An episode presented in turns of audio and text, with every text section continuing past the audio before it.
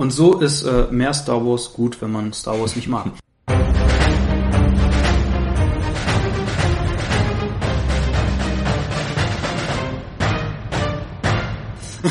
Ja, gerade um eben zu sagen, okay, wir haben hier Lücken, wir haben hier Geschichten, wir Genau. haben andere Bereiche, die man erklären kann. Äh, was dann aber erstmal passiert ist, ist, weil ja es auch viel Literatur in der ganzen Mhm. Welt gibt, viele Comics, äh, so ein bisschen die Frage, okay, was davon hat jetzt Relevanz für meine Story? Genau. Und da muss dann eine Abgrenzung erfolgen, die ist dann auch erfolgt, als Walt Disney dann eben Lucasfilms und die Rechte an Star Wars gekauft hat, indem sie einmal aufgeteilt haben in Kanon und Legends. Kanon ist quasi das, was Kanonisch zählt, ist? genau, kanonisch ist. Das heißt, diese Handlungen, das, was dort an Personen vorkommt, an Technologie und sowas, das ist relevant für das, was wir auch als künftig an Filmen und Mhm. Serien daraus entwickeln werden. Während es auf der anderen Seite die Legends gibt, Legends, die gibt es auch, man kann sie Genau. sich lesen, es sind teilweise sehr gute Geschichten dabei. Auf jeden Fall. Und mitunter bedient man sich auch sehr stark an diesen Legends, Mhm. aber es wäre zu viel Material, um alles davon berücksichtigen zu können für die Entwicklung neuen Materials. Vor allem, also nur ganz kurz, um das abzuschließen, äh, Clone Wars war das letzte Projekt von George Lucas an Star Wars, bevor er das dann eben an Disney verkauft hat und bevor Disney irgendwas gemacht hat, haben sie eben alles, was jetzt nicht diesen Film und der Clone Wars Serie entsprochen hat, alles, was es darüber hinaus an Material gab, haben sie zu Legends erklärt. Das heißt, ähm, Comicleser kennen das oder äh, Fans von letzten Marvel-Filmen und DC-Filmen. Wir haben ein Multiversum aufgemacht. Es gibt ein Universum, in dem Legends stattfindet und es gibt ein Universum, in dem der Kanon stattfindet. Kanon, für die, die nicht wissen, was es bedeutet, Kanon ist das, was tatsächlich passiert ist. Ja, es gibt kanonische und unkanonische Werke. Unkanonische Werke äh, halten sich zumeist an die Sachen, die äh, es in den Filmen und Serien gibt, die aber ihre eigenen Geschichten erzählen, die aber nicht berücksichtigt werden und damit nicht unbedingt passiert sind, äh, im Gegensatz zu den kanonischen Sachen, die auf jeden Fall passiert sind.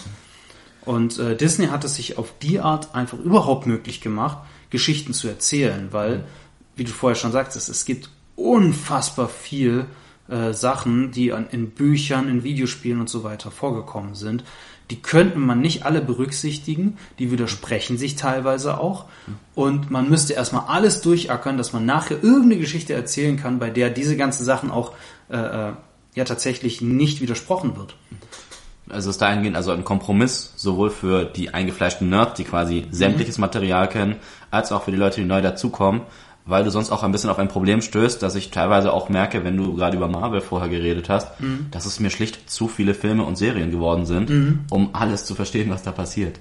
Ja. Es, ist, es wird unübersichtlich, gerade als eine Person, die quasi als Neueinsteiger herkommt oder als eine Person, die, ich sag mal, das hin und wieder mal anguckt und sagt, oh, es gibt da zwei, drei Helden, die ich cool finde, die möchte ich mir mehr, die möchte ich mir eher anschauen. Ja. Und gerade bei Star Wars, wenn du dann sagst, okay, du musst wissen, wer Sifo Dyas ist, das ist äh, eine Person, die einmal kurz erwähnt wird in den Ja. Prequels. Du musst wissen, was in den Klonkriegen passiert wird, was in der Originaltrilogie ja nicht weiter erörtert wird. Ähm, du musst wissen, was ich überlege gerade, wie das, ob sowas in den Filmen überhaupt vorkommt. Da gibt's ja auch diese, diese kleinen, wie so Pyramiden sehen die aus. Ich weiß gerade den Namen nicht mehr dafür. Es gibt so komische Machtgegenstände, die Bildung oder Wissen. Ach so, die. Holocrons. Holocrons, genau. Ja. Die tauchen ja in den Serien auf, aber in den Filmen gar nicht Ja, so richtig. in den Spielen sind Ja. Mhm. die teilweise sehr, sehr wichtig, weil man die sammeln kann und darüber äh, Informationen bekommt. Klar, in den Filmen gibt's das gar nicht. Mhm, Und das ist dann Oder eben kaum. Zeug, was drumherum auftaucht und äh, so peripher eine Rolle spielt. Und äh, gerade mit dem Beginn von Clone Wars ist es dann auch so, dass eine Person, die Dave Filoni heißt, so ein Typ, der immer wieder mit Cowboy-Hut auf Bildern gezeigt wird, äh, sich mehr oder minder als äh, zentrale Figur reingespielt hat, weil er dafür sorgt, dass größtenteils alles zusammengehalten wird, Ja. dass du eben dieses Fundament hast, das geachtet wirst und du darauf hinaus neue Geschichten entwickeln kannst, wie er zum Beispiel, soweit ich weiß, hat er auch Ahsoka Tano mehr oder minder erfunden oder zumindest eingeführt. Ja, der war ja äh, sehr stark bei äh, ab Clone Wars war der einfach mega involviert. Ja. Und nach George Lucas ist er jetzt quasi ein bisschen das, was Kevin Feige für Marvel ist. Ähm, der entwickelt die ganze Serie mit anderen Leuten zusammen. Der, wie du sagst, der hat die Schirmherrschaft, dass das alles kanonisch bleibt und dass das alles zusammenpasst. Und ja, ich glaube, der hat das, also ich kann mir gut vorstellen, dass der Ahsoka zumindest mitentwickelt hat. Ich Ja. weiß es nicht, ob jetzt George Lucas Ahsoka Tano äh, alleine äh, erfunden hat oder ob es Dave Filoni war.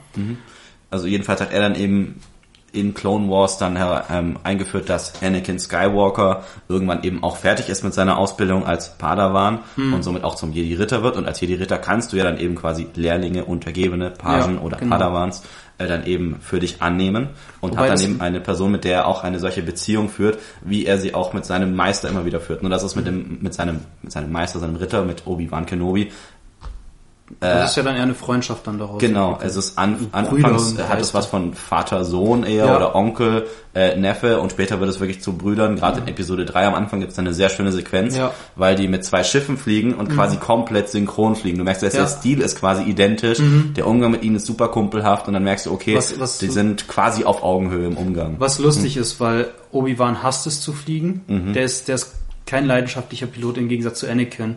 Und äh, Obi-Wan hasst auch die ganzen halsbrecherischen Flugmanöver, die Anakin ja. äh, bringt. Aber die sind, die sind so auf einer Ebene in diesem Film die meiste Zeit.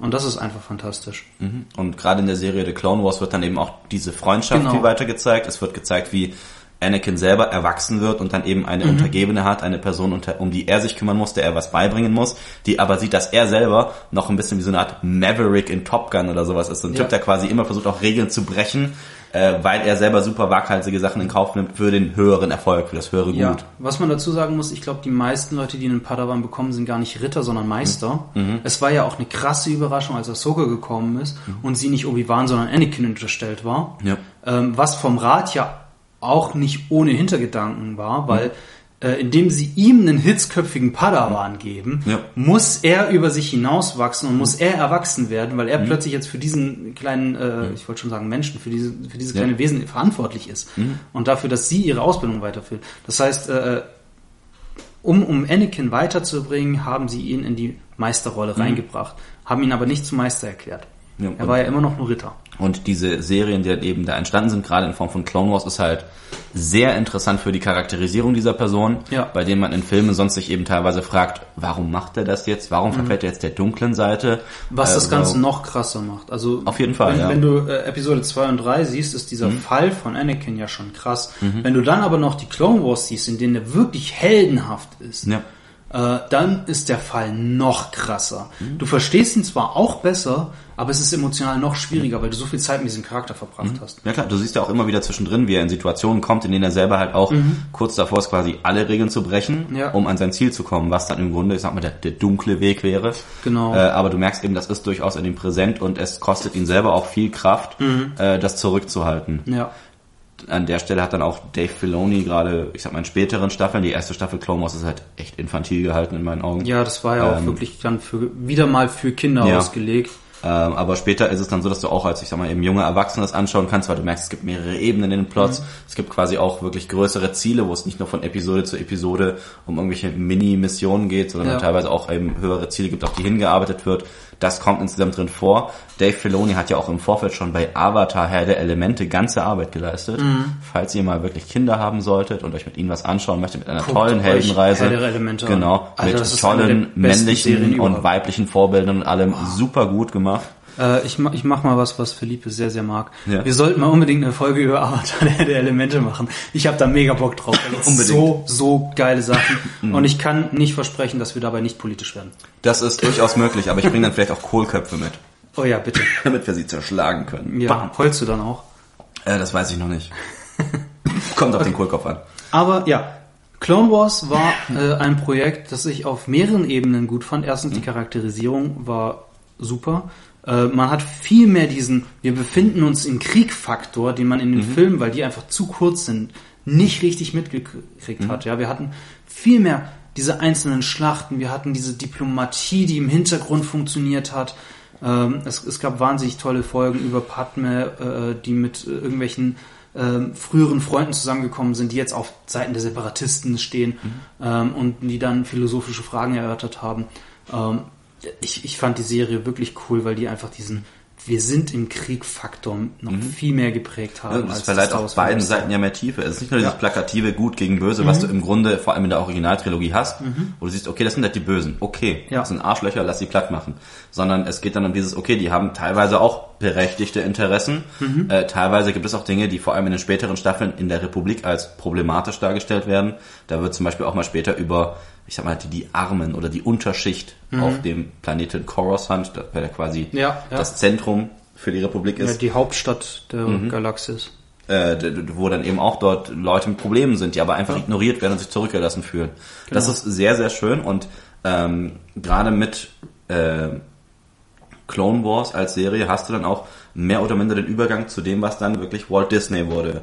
Ja, Weil Clone Das- Wars kam raus, dann hat Walt Disney 2012 ähm, Lucasfilms und die Rechte an Star Wars gekauft und dann hat sich auch so ein bisschen die Frage gestellt, okay, was wird jetzt kommen? Und was sehr Ja. früh angekündigt wurde, waren viele. Filme, teilweise Serien Ja. und äh, das ist im Grunde zum einen so, so eine Marvelisierung, wo du sagst, okay, ich habe sehr viel, was quasi zu einem großen Thema zusammenhängt.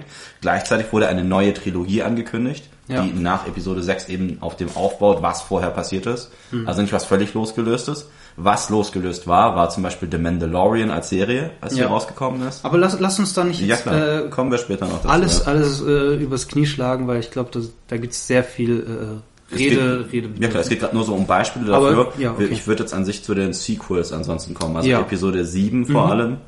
Fangen wir mit Episode 7 mal an. Richtig. Mhm. Was, was hat Episode 7 mit Star Wars gemacht? Weil ich glaube, das war auch das, war das das erste, was rausgekommen ist, oder war Rebels das erste?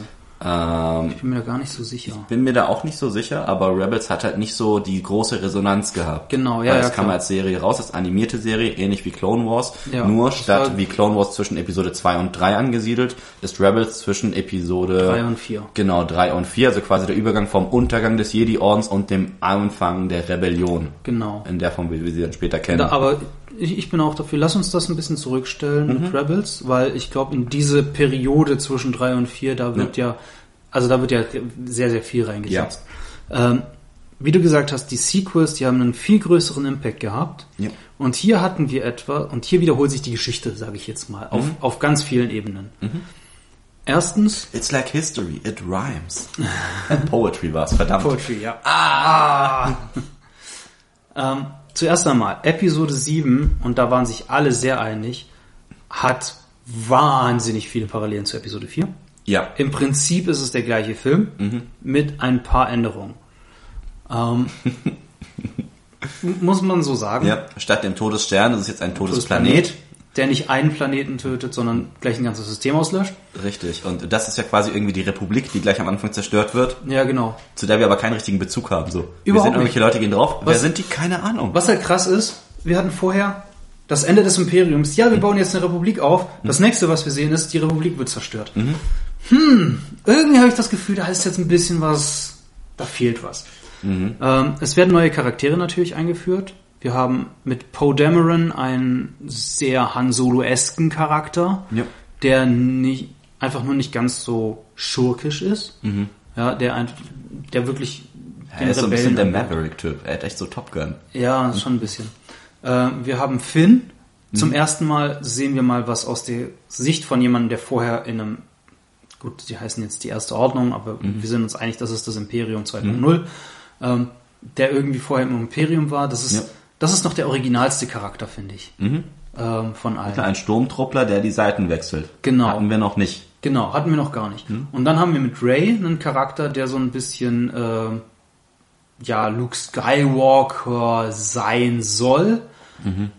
Ähm, zumindest wird sie dafür gehalten.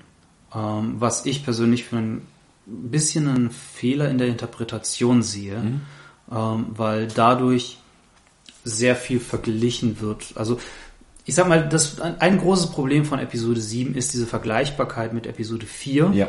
was einladend dazu ist, dass man Ray mit Luke vergleicht, die einfach sehr unterschiedliche Charaktere sind Absolut. äh, und auch sehr unterschiedlichen Hintergrund haben. Weil ein, ein großes Problem, das viele Leute bei Ray haben, ist ja dieses, dieser Mary Sue Trope. Ja. Ja, Ray kann einfach alles. So die, die, die kann äh, äh, Han Solo sagen, wie er sein Schiff äh, verbessern kann oder reparieren kann.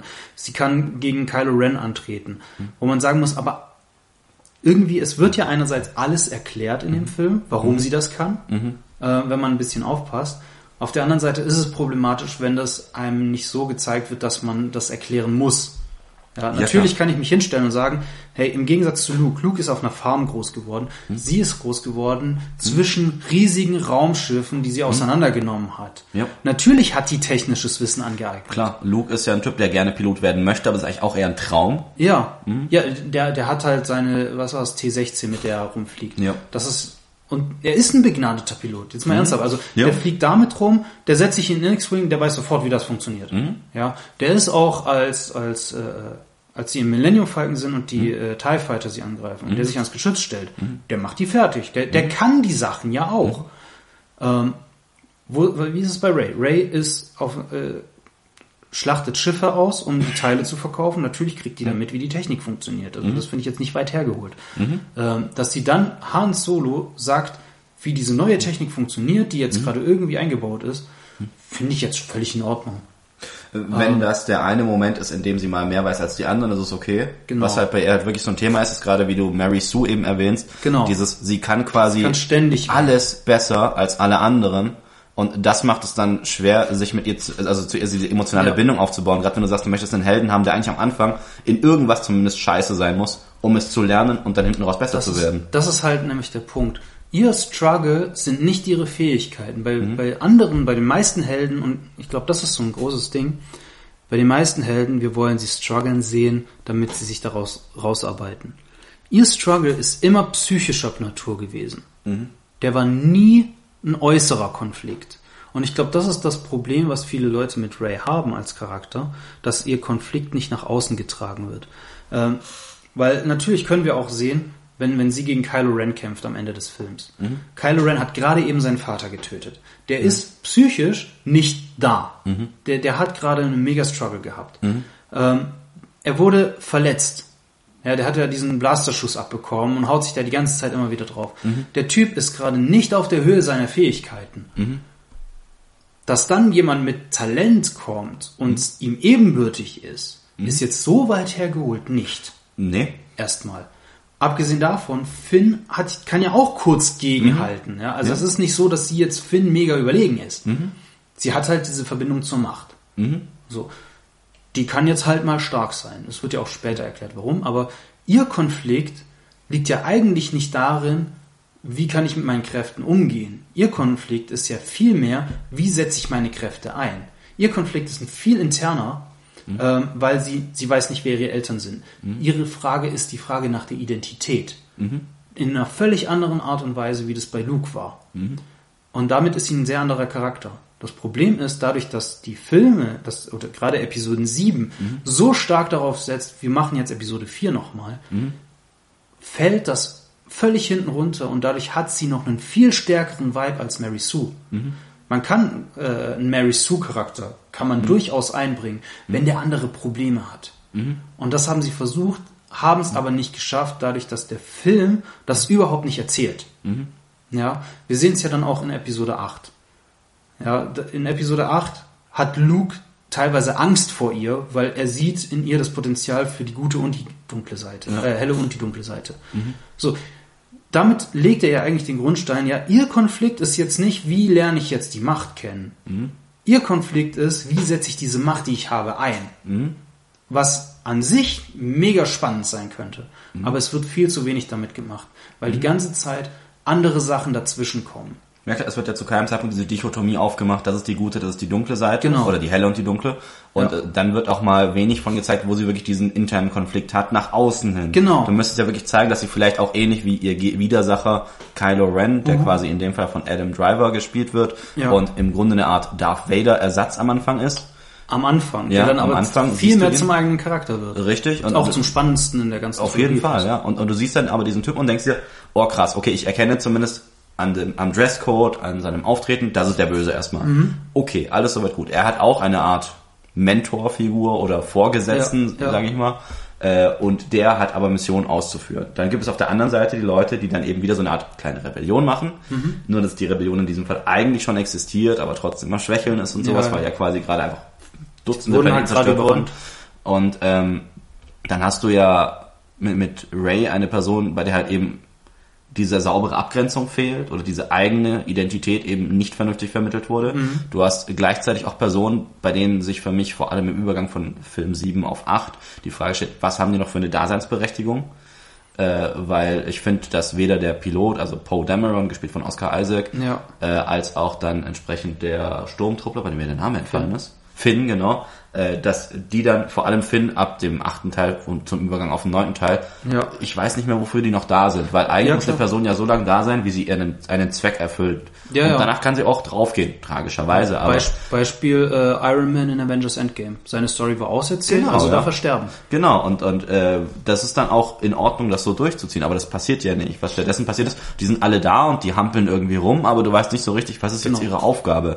Und es wird viel zu viel davon auf Rose, äh, auf Rose, Ray runtergebrochen. Mhm. Äh, Rose zum Glück nicht, das ist ja, glaube ich, diese, diese, das Mädel aus Episode 8 mit dem Liebeszitat, das dann Ja, am Ende ja. noch Finn rettet, bevor er so quasi eigentlich seinen heldenhaften Mhm. Moment endlich hätte haben können. Ähm, und dann hast du eben zu viel, was auf sie abgeladen wird, was eigentlich die ganze Gruppe hätte bewegen können. Das ist das Ding, ja. Ja. Also da- das ist genau das Problem. Ähm, wa- was wir hier haben, ist einerseits wahnsinnig viel ver verpasste Chancen. Du hättest mit dem, was du hattest, bei äh, äh, was die für Ideen hatten mit Ray und so weiter, du hättest wahnsinnig viel draus machen können. Sie hätten es auch noch gut retten können. Problem sehe ich gar nicht in den Filmen und erst recht nicht in den Schauspielern. Ich sehe es auch nicht mal bei den Regisseuren. Ich sehe es bei den Produzenten. Denn wenn du dir jetzt mal Episode 7, Episode 8 und Episode 9 anguckst, wobei Episode 7 und 8, Episode 9 können wir gleich nochmal drüber reden. ja. wenn du dir diese Filme einzeln anguckst und nicht als Teil einer Trilogie, sind die ziemlich geil und sind ziemlich gute Star Wars. Auch Episode 8. Also ich mir hat Episode 8 persönlich sehr gut gefallen. Ähm, das Problem ist, wenn du es in den größeren Kontext setzt. Dann wird es schwieriger, weil Ryan Johnson wollte was anderes erzählen als J.J. Abrams. Jeder von für sich genommen hat interessante Herangehensweise an alles und ähm, funktioniert für sich. Sobald du die aber hintereinander guckst, merkst du, dass die sich einfach die ganze Zeit widersprechen. Eigentlich kämpfen die Regisseure die ganze Zeit gegeneinander. Und das tut der Story halt nicht gut. Ja klar, du hast ja in, in, du hast nicht drei Regisseure in drei Filmen, aber du hast drei Filme, die eigentlich Eigentlich ein Film zusammengehören. Ja. Du hast dann aber einen Regisseur für Episode 7 und 9 und einen für Episode 8. Und Genau. wenn sie unterschiedliche Geschichten erzählen, müsste eigentlich jemand eingreifen und sagen, hey, ihr seid nur Regisseure, ich schreibe das Drehbuch, ein Dave Filoni oder sowas, Das- ich das schreibe einen ja. drei äh, Filme übergreifenden Plot und dann Ja, müsst ihr den Problem. verfilmen. Und wenn die Inszenierung mal unterschiedlich ist, wäre das verzeihbar. Das ist kein Problem. Ja? Das ist Die kannst du sagen. Ich meine, Episode 4 und 6, nee, 6 war ja nochmal ein anderer Regisseur. 4, 5 Ja. und 6, die wirken ja auch äh, homogen, sind aber drei verschiedene Regisseure. ja. Ja? Das ist kein Problem, die Regisseure zu wechseln. Es ist ein Problem, weil diese Regisseure jeder eine eigene Vision, eine eigene Story reingebracht haben. Hätte J.J. Abrams eine komplette Trilogie gemacht und dann Ryan Johnson eine komplette, Trilo Ja. eine komplette Trilogie, ich kann schon mal mehr sprechen, dann würden wir völlig andere Filme haben und da hätten wir ganz andere Möglichkeiten gehabt. Weil was ich auch schade finde, eine, eine vertane Chance für mich ist, mit Ray und ähm, Kylo Ren, hast du sehr interessante Charaktere, wenn die die Plätze getauscht hätten. Zum wenn, Beispiel, ja. Ich meine, Kylo Ren ist am Ende zum Guten geworden. Glaubhaft, finde ich geil, super schöne Entwicklung, super schön erzählt. Sogar über die drei Filme hinweg. Immer wieder war sein Struggle da. Ja.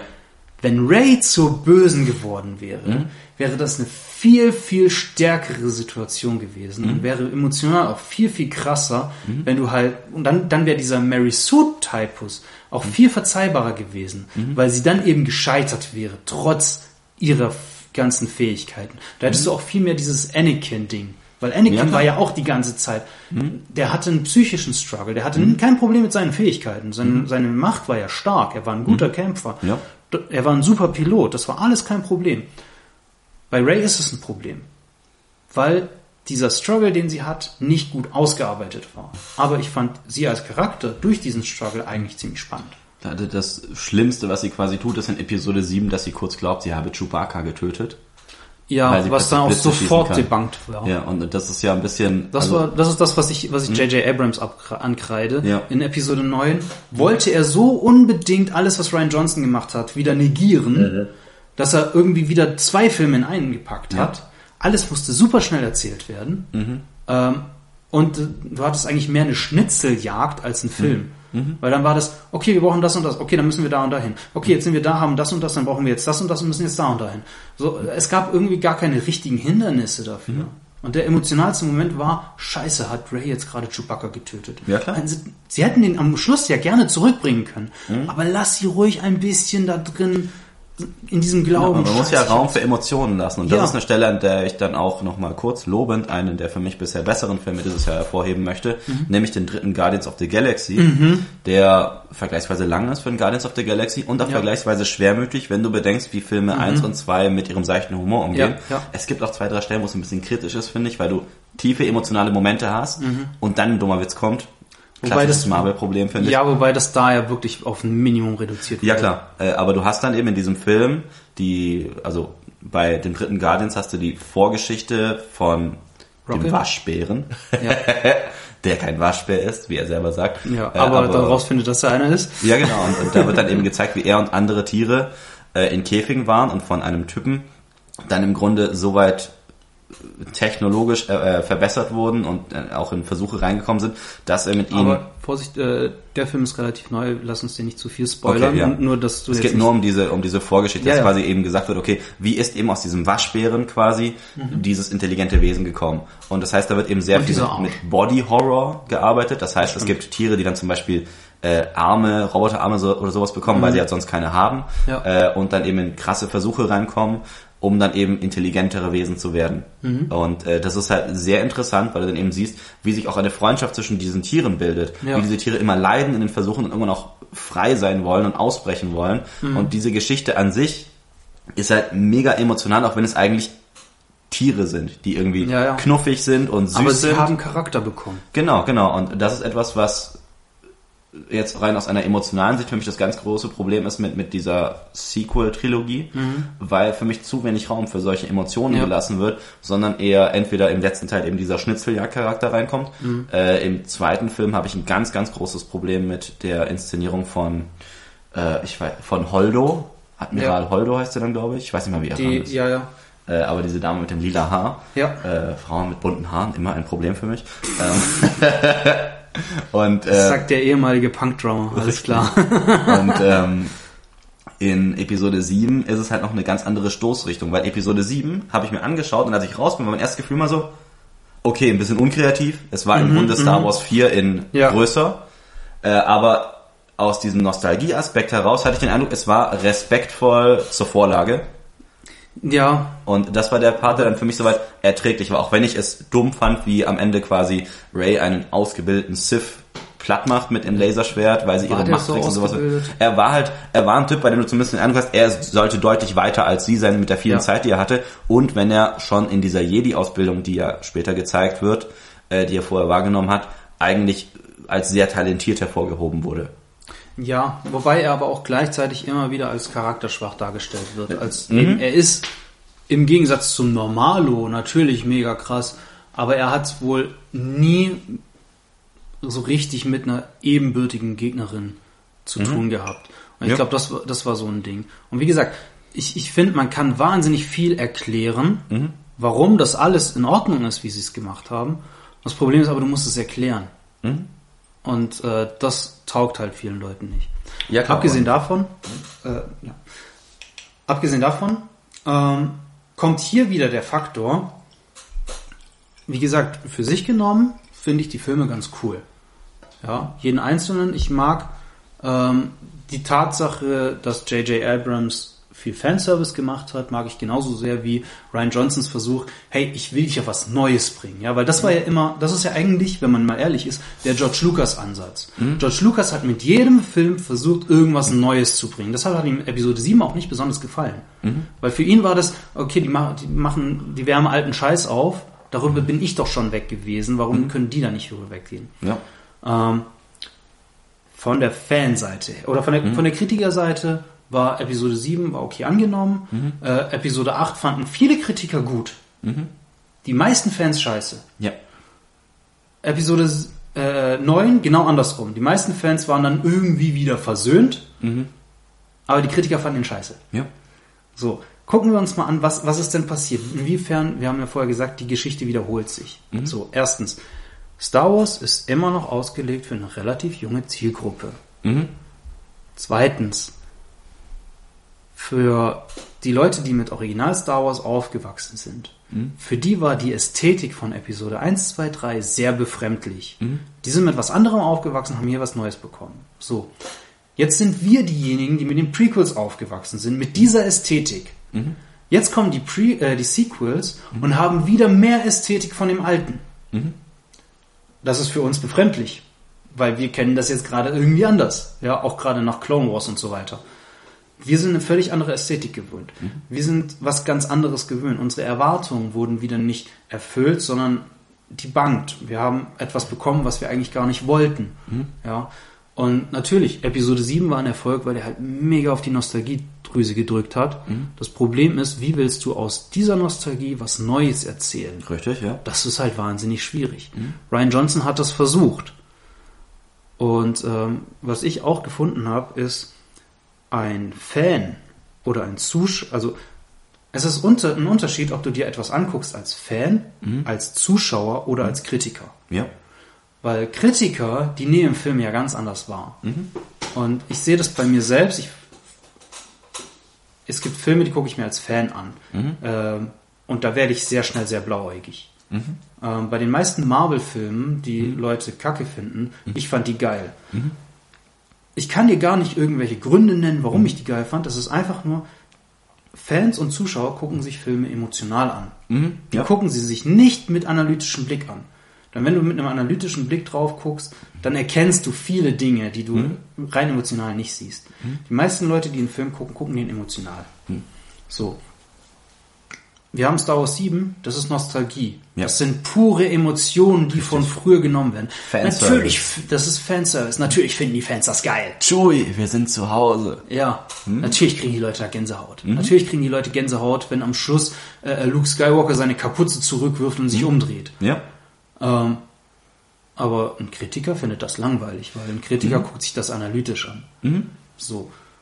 Gucken wir uns dann Star Wars Episode 8 an. Ja. Analytisch gesehen ist da wahnsinnig viel geiler Scheiß drin. Viele Leute bemängeln die, äh, die Szenen auf, dem, auf diesem Casino-Planeten Zum Beispiel, ja. Den, als, den als, Plot, ja. als Kritiker, die meisten Kritiker fanden das cool, weil, okay, wir kriegen hier jetzt mal eine andere Seite des Universums zu sehen. Wir kriegen hier was Neues spendiert. Ryan Johnsons Absicht war scheinbar, der wollte uns was Neues zeigen, der wollte unsere Erwartungen in irgendeiner Weise brechen und das hat er geschafft. Dass er Snoke getötet hat, ich persönlich, ich fand das in dem Moment mega geil. Weil ich gedacht habe, okay, krass, damit habe ich nicht gerechnet. Wir haben hier also den Fokus eher auf Kylo Ren, nicht auf diesem großen Typen, der eigentlich völlig egal ist. Ja, die meisten Leuten waren aber, ey, das ist der neue Imperator, der muss ja jetzt groß sein. Diese Erwartung wurde gebrochen. Viele fanden das scheiße, weil das ging gegen ihre Emotionen. Ja. Und da hast du halt genau dieses Problem. Star Wars-Fans wollen gewisse Dinge sehen, die sind, viele sind gar nicht so darauf aus, ich will was Neues. Ich will einfach immer wieder den alten Scheiß aufgewärmt. Ja, genau, das ist, äh, also da hast du dann ja auch, wenn du gerade eben diese drei Ebenen aufmachst mit Kritiker, Zuschauer und Fan. Der Fan ist ja dann quasi eine Person, die auch keine große Lust auf Subversion hat, also Überraschung.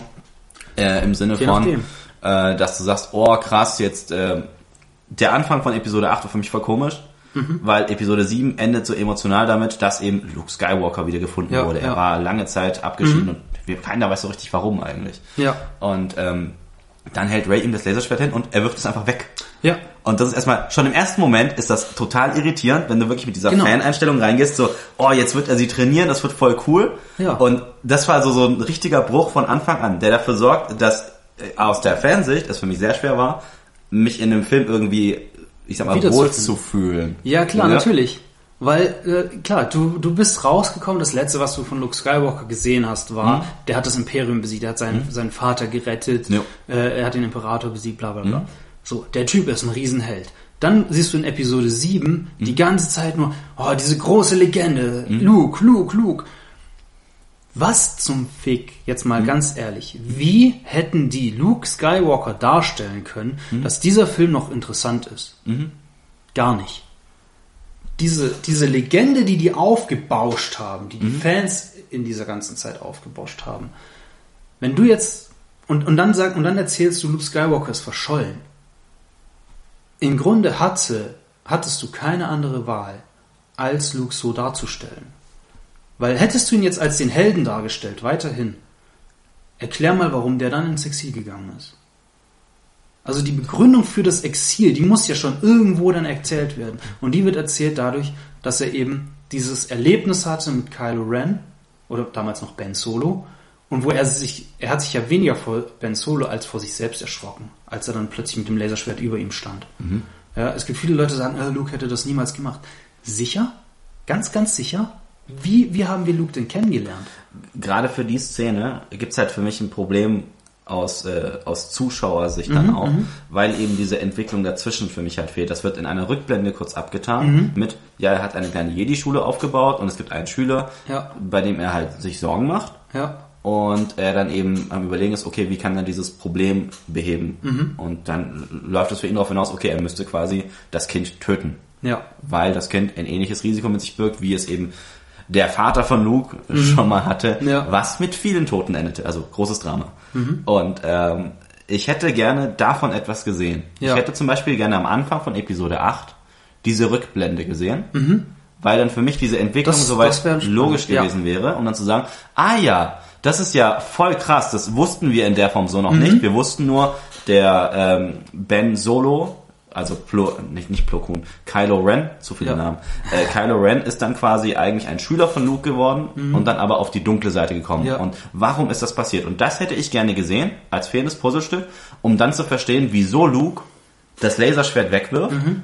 Und wieso überhaupt Kylo Ren auf die andere Seite gekommen ist. Und das ist eben dieses, das ist für mich so ein Verbindungsstück, das hätte ich gerne gesehen aus der narrativen Perspektive, Mhm, damit es dann eben nicht einfach nur Überraschung ist. Ja, ja. Weil, weil das ist für mich zum Beispiel als Zuschauer in Episode 8 ein großes Problem gewesen, dass es viel zu viele Dinge gab, die überraschend passiert sind, Mhm. ohne dass ich wirklich als Zuschauer nachvollziehen konnte, was da passiert. Das ist wie bei einem Krimi, Ja. wenn der Krimi aber so geschrieben wird, dass quasi nur der Detektiv weiß, was passiert und nicht du als Zuschauer. Mhm. Ja. Und ich verstehe, wenn du auf solche Krimis stehst, aber es ist für mich halt unbefriedigend, wenn ich als Zuschauer eine Geschichte sehe, die halt nicht so aufgebaut sein sollte.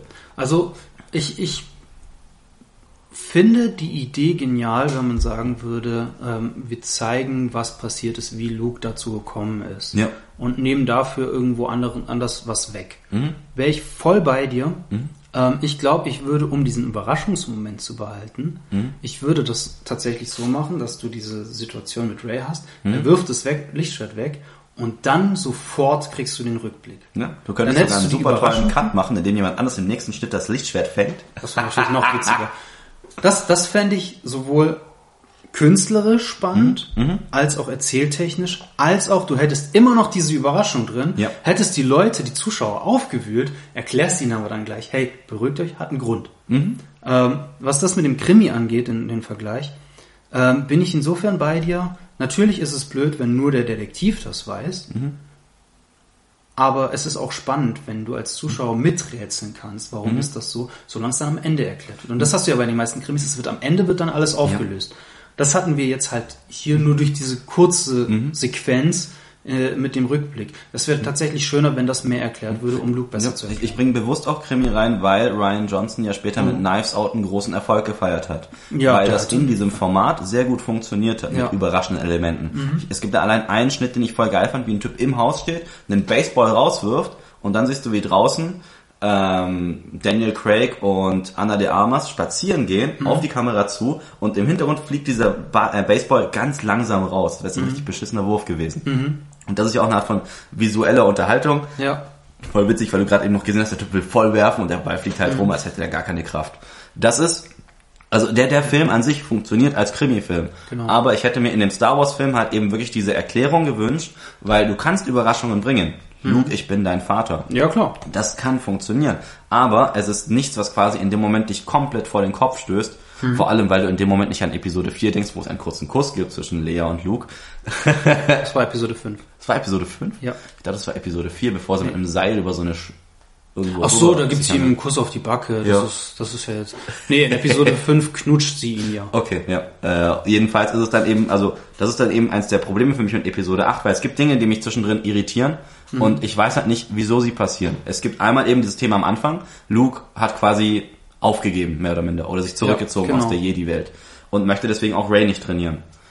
Dann gibt es aber noch andere Aspekte, wie es gibt noch den Kampf zwischen der Rebellion, die hart auf dem Rückma äh, auf dem Rückzug ist und keine großen Kräfte mehr hat. Und irgendwie sind sie dann auf der Flucht und werden verfolgt. Und es gibt dann dieses tolle Gerät, das quasi die erste Ordnung hat, mit dem sie Raumschiffe in den Hyperraum springen, Ja. orten können. Ja. Soweit ist das für mich legitim. Kann man Ja. das Plot machen. Das heißt, wir können schon mal nicht spannend. genau, wir können nicht richtig abhauen. Ja.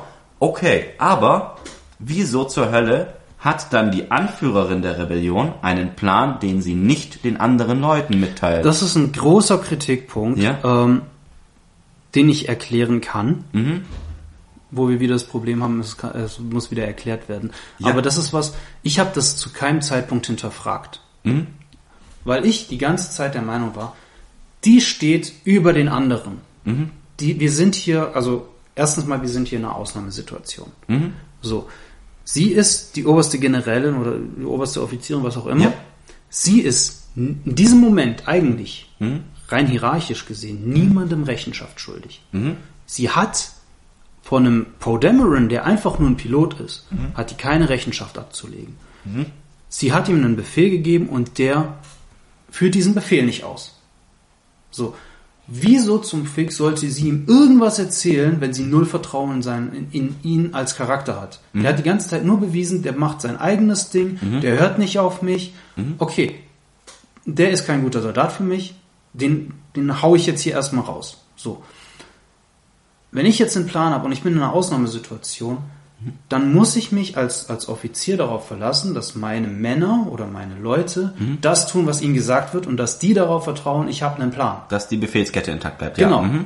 Insofern finde ich das absolut nachvollziehbar, dass sie ihren Plan nicht erklärt. Natürlich stehst du als, als, als Zuschauer auf der Seite von Poe, weil den verstehst du, den, das sind äh, äh, Emotionen bekommst du mit. Er bietet Gedanken. auch seine Unterstützung an und sie weist sie ab. Genau, weil sie ja kein Vertrauen in ihn hat, weil er bewiesen hat, er ist nicht vertrauenswürdig. Aus ihrer Sicht. Von dem her, das ist sehr, sehr leicht zu erklären. Ich habe mich immer gewundert, warum alle Leute da irgendwie ein Problem mit haben, weil für mich war das irgendwie logisch.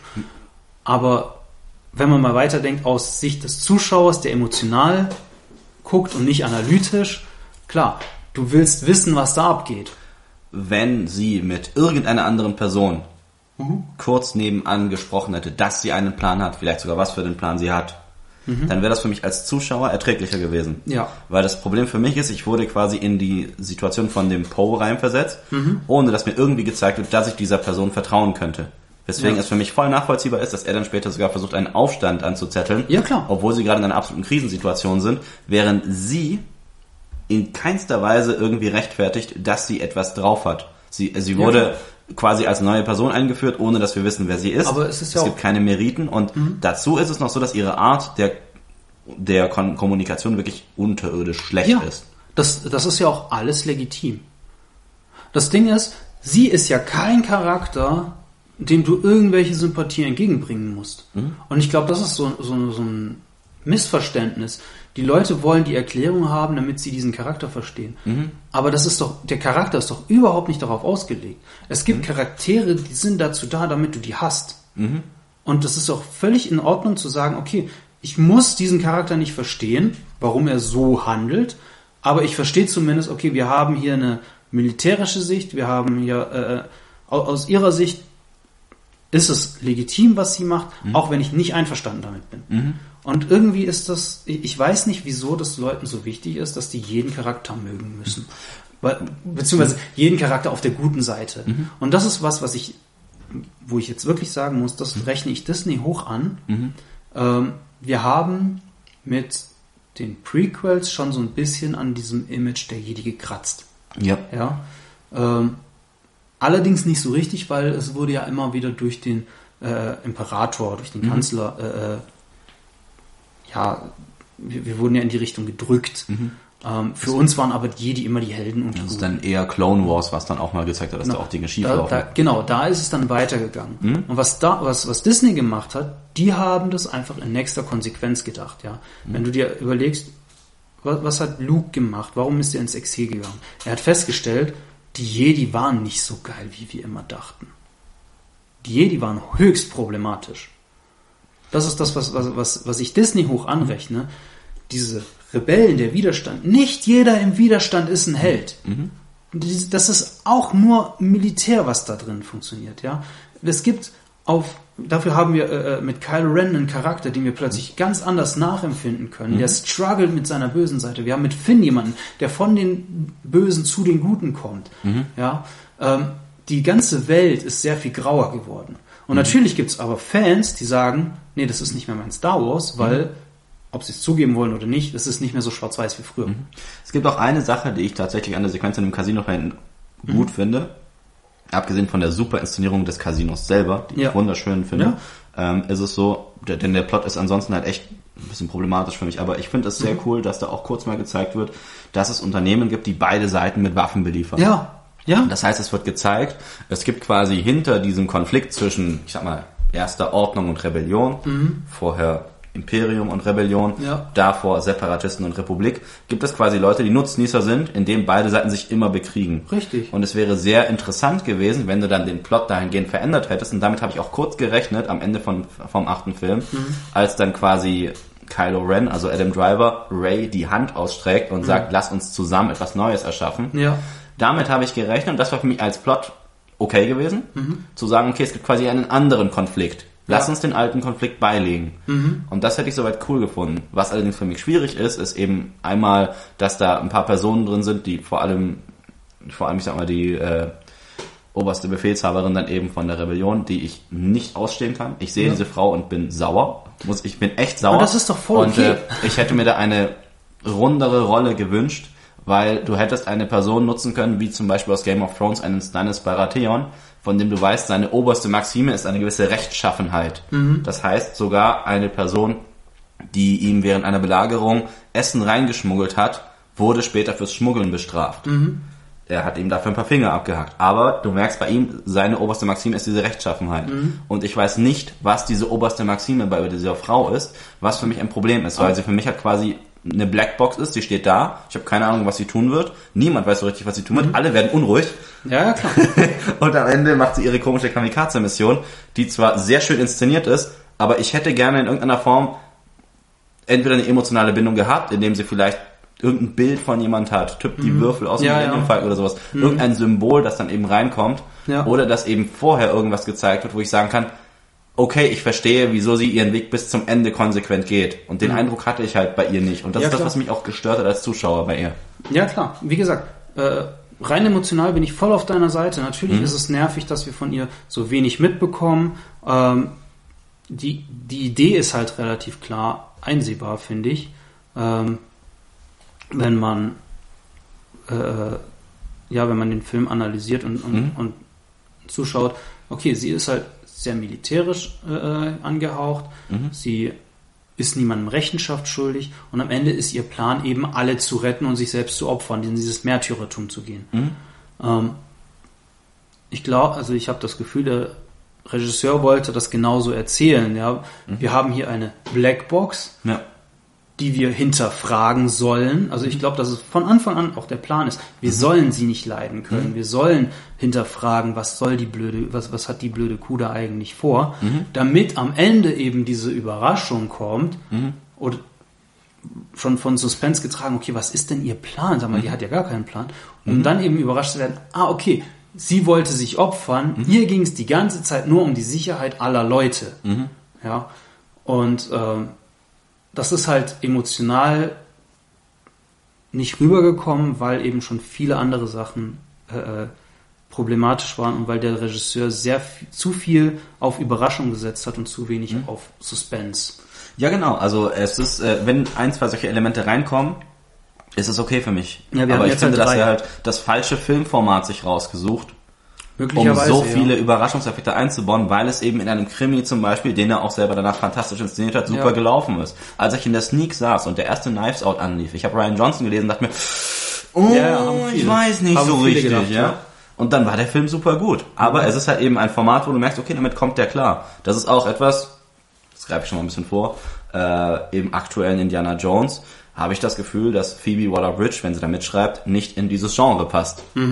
Das ist ein sehr großes Thema für ein anderes Mal sicherlich. Ja. Äh, aber Ich ich, finde, dass diese gesehen. Frau nicht in dieses Genre reinpasst, sondern Mhm. lieber bei einem Format, wie es mit Fleabag, einer Serie, die sie gemacht hat, zwei Staffeln, die fantastisch war, Ja. hätte bleiben sollen, statt eben in ein solches Action, ein bisschen fantastisches Thema Mhm. zu gehen.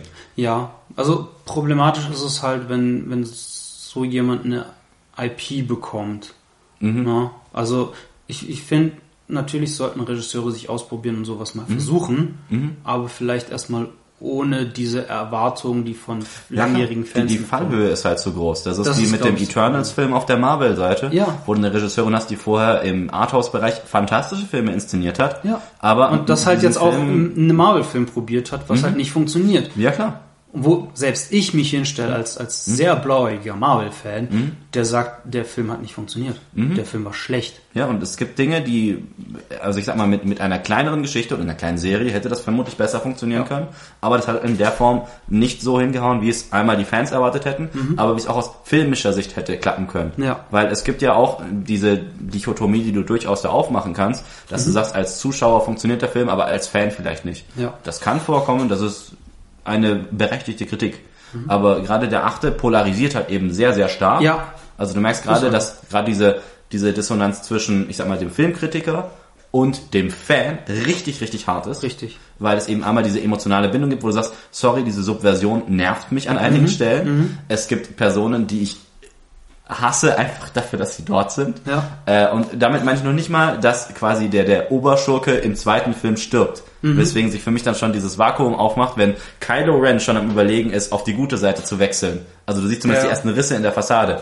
Und der Bösewicht hinter ihm ist gerade gestorben. So, was ist denn dann noch übrig Gut, du hast ja noch diesen, Bösewicht für den Plot? äh, Kommandant, Admiral, keine Ahnung, Hux, Ja, genau. der ja noch äh, in die Fußstapfen treten kann. Und du hast Genau. ja, also was halt spannend wäre, wäre jetzt halt dieser Konflikt zwischen den beiden, wenn die den jetzt im, nächsten Teil dann ausgearbeitet hätten. Mhm. Ja. Mhm. Das hätte ich geil gefunden, tatsächlich. Sicherlich, aber das ist halt, also das, das ist jetzt Film 9, sind wir noch gar nicht angekommen, aber Ja. im achten Film ist es halt so, dass da sehr vieles quasi kaputtgeschlagen wird, was im siebten Film an Genau, aufgebaut ja, wurde. das ist das, was ich ja vorher und gesagt dieser habe. Übergang eben in der Form nicht funktioniert. Das ist das, was ich gemeint Mhm, habe. ja. So für sich genommen sind die Filme cool, aber die funktionieren nicht gemeinsam. Die funktionieren Ja. nicht als komplette Erzählung.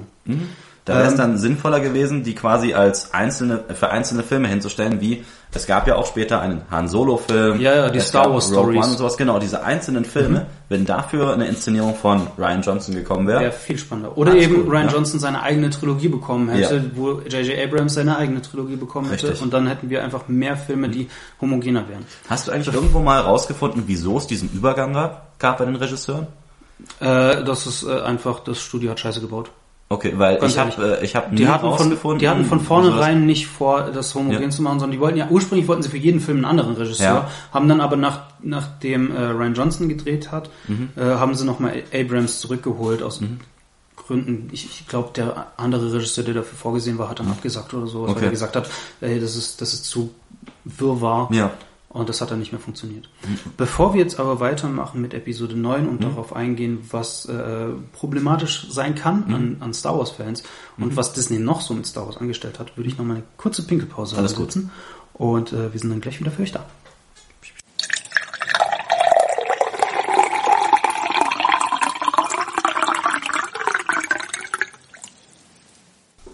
So, da sind wir wieder. Alles hat ein Ende, nur die Skywalker-Sage hat keins. Oder drei, je nachdem, wie man sieht. genau, wir haben gerade äh, über Episode 7 und 8 gesprochen. Ähm, dann bleibt natürlich jetzt noch Episode 9 übrig. Ich möchte noch einen Nachtrag für Episode 8 machen. Es gibt Ja, einen. Boss-Moment. Ja. Den Moment, in dem Luke Skywalker quasi auftaucht, während es zum Endkampf kommt. So Oh ein ja. bisschen Schlacht von Hot mäßig. Der war schon geil. Und alles, was die erste Ordnung hat, auf Luke schießt und dann einfach so sich den Staub von der Schulter wischt und merkst so, Alter, was für ein krasser Ficker. Das ist der Moment, gerade aus dieser Nostalgie-Ebene Mhm. heraus, ist das wunderschön, diesen Moment zu sehen. ja. Und ich fand Das auch die stimmt. Auflösung mit dem Hologramm am Ende legitim. Also, dass er nur quasi als, als Ja. Projektion da war. Fand ich auch absolut legitim. Vor allem, man hat gesehen, okay, der Typ sieht jetzt irgendwie jünger aus als vorher. Irgendwas passt da nicht. Irgendwann ist einem auch aufgefallen, okay, er weicht die ganze Zeit nur aus, er kämpft nicht wirklich. Ähm, also sie haben es sehr, das fand ich auch sehr, sehr schön aufgebaut. Ähm, sollen wir kurz über die Thronsaalkampf sprechen? Thronsahlkampf. Ja, als Das, äh, Rey und Kylo Ren wir gerne machen, aber das war für mich vergleichsweise nichtssagend. Ja, das ist nämlich genau das Ding. An sich sah das spektakulär aus. Es gab sehr, sehr coole Momente. Wenn man sich aber genau wieder analytisch betrachtet, ähm, du hast wahnsinnig oft, dass die, äh, äh, dass die, die, diese Guards, Ja, die diese roten Typen, ja, imperiale dass Garde. die warten. Ja. Also man sieht wirklich, wie die warten, bis der Schauspieler bereit ist. Ja, die Choreografie ist nicht gut. Das, ja, Äh, Und da redest du nicht von so einer kleinen Nummer wie, ich glaube mal, im letzten John Wick gibt es auch zwei, drei Szenen, in denen du kurz mal siehst, oh ja, okay, die warten jetzt kurz aufeinander, aber es war insgesamt sehr flüssig gehalten. Ja. Es gab gerade am Anfang eine Kampfsequenz in so einem japanischen Hotel, wo es zwei, drei Momente gibt, wo ich mir dachte, oh, Moment, der hat jetzt schon kurz gechillt, aber okay für die Größenordnung des Films. Aber für Star Wars, wenn du da endlich mal sagst, ich mache mal eine Choreo mit großen Kämpfen, dann Ja. sollte ich da auch wirklich in die Vollen gehen können. Und dann nicht diese imperialen Wachen haben, von denen es gibt eine Szene, wo einer irgendwie explodiert, weil irgend so ein Schacht runterfällt. Das, das sah witzig aus, aber der Kampf war halt für mich, ich hatte keine emotionale Bindung dazu. Es war für mich Ja, klar, klar, sowieso. wer überleben würde. Es war für mich klar, dass die anderen draufgehen würden. Und dazu war es auch nicht mal wirklich so, dass ich den Eindruck hatte, oh, hier gibt es wirklich äh, eine hohe Verlustmöglichkeit, dass einer zumindest eine Hand verliert. Oder so, Ja, was ja für Star Wars nicht mal so atypisch wäre. Ja, das stimmt. Also Ähm. man, man kann zusammenfassen, ich persönlich, ich mochte die Filme, Mhm. aber ich sehe sehr, sehr deutliche Schwächen. Und ich glaube, man kann auch einfach mal sagen, nicht jeder Film muss gleich eine 0 oder eine 10 sein. Mhm. Äh, man kann auch mal sagen, ja, Filme können gut sein und die können trotzdem Schwächen haben. Ähm, es kommt immer darauf an, wie man sie betrachtet. Es waren zudem ja nicht die Ritter von Ren. Die Ja. wurden in Episode 7 und vor allem in den Trailern hart angedeutet. Ja, da ist irgendwie auch nichts passiert. Und die sind erst dann eben in Episode 9 kurz aufgetaucht am Ende. ja, das fand ich auch ein bisschen schade. Ich hätte, ich hätte mir eigentlich auch mehr von den Knights of Ren erwartet. Also du merkst dann quasi, es gibt eine Diskrepanz zwischen einmal der Präsentation durch die Trailer, Ja. es gibt eine Diskrepanz durch, ich sag mal, Erwartungen an die Filme, gerade weil die Regisseure sehr unterschiedlich inszeniert haben. Mhm. Während im ersten Film ja noch sehr auf Nostalgie gebaut wurde, ging es im zweiten wirklich eher um Subversion, um Überraschung. Richtig. Äh, dann hast du den dritten Film, in dem du das ganz große Problem hast. Der Typ, der im ersten Film die Nostalgie eingebracht hat, versucht nochmal Nostalgie reinzubringen, versucht irgendwie einen Plot zu schreiben, der für ihn passt Ja. und fängt dann an mit irgendwie ist der Imperator zurück, Ja. weil er ja keinen Bösewicht mehr übrig hat. Ja, genau. Das ist, war, das war echt problematisch. Also ich finde der neunte Teil, ähm, den finde ich tatsächlich am problematischsten, weil der einfach irgendwie versucht, alles nochmal irgendwie rund zu machen und alles größer und alles nochmal irgendwie alle Charaktere nochmal reinholen. Weiß ich nicht. Gerade weil da ja auch Dinge, die vorher mit keiner Silbe erwähnt wurden, plötzlich auftauchen. Ja. Ich finde es ja okay, wenn irgendwie was gesagt wird, hier wird nochmal was auftauchen und dann taucht es später auf. Chekhovs Gun, beziehungsweise Ja, Ernten, ja, ja. Sehen und Ernten hast du es genannt für einen Film. Ähm, Beides, äh, Das ist ja. ein legitimes Mittel, aber das ist ja nicht passiert. Es war nur irgendwie ist der Imperator zurück. Mhm. Der Imperator macht eine komische Funkdurchsage und alle wissen, oh mein Gott, der hatte irgendwo seine krasse Flotte. Mhm. Aber was er so richtig macht, was uns bedroht, wissen wir eigentlich nicht. Ja, wir müssen ihn irgendwie besiegen. Die, die größte Stärke des Films war, äh, dass es nicht noch einen Todesstern gab. Richtig.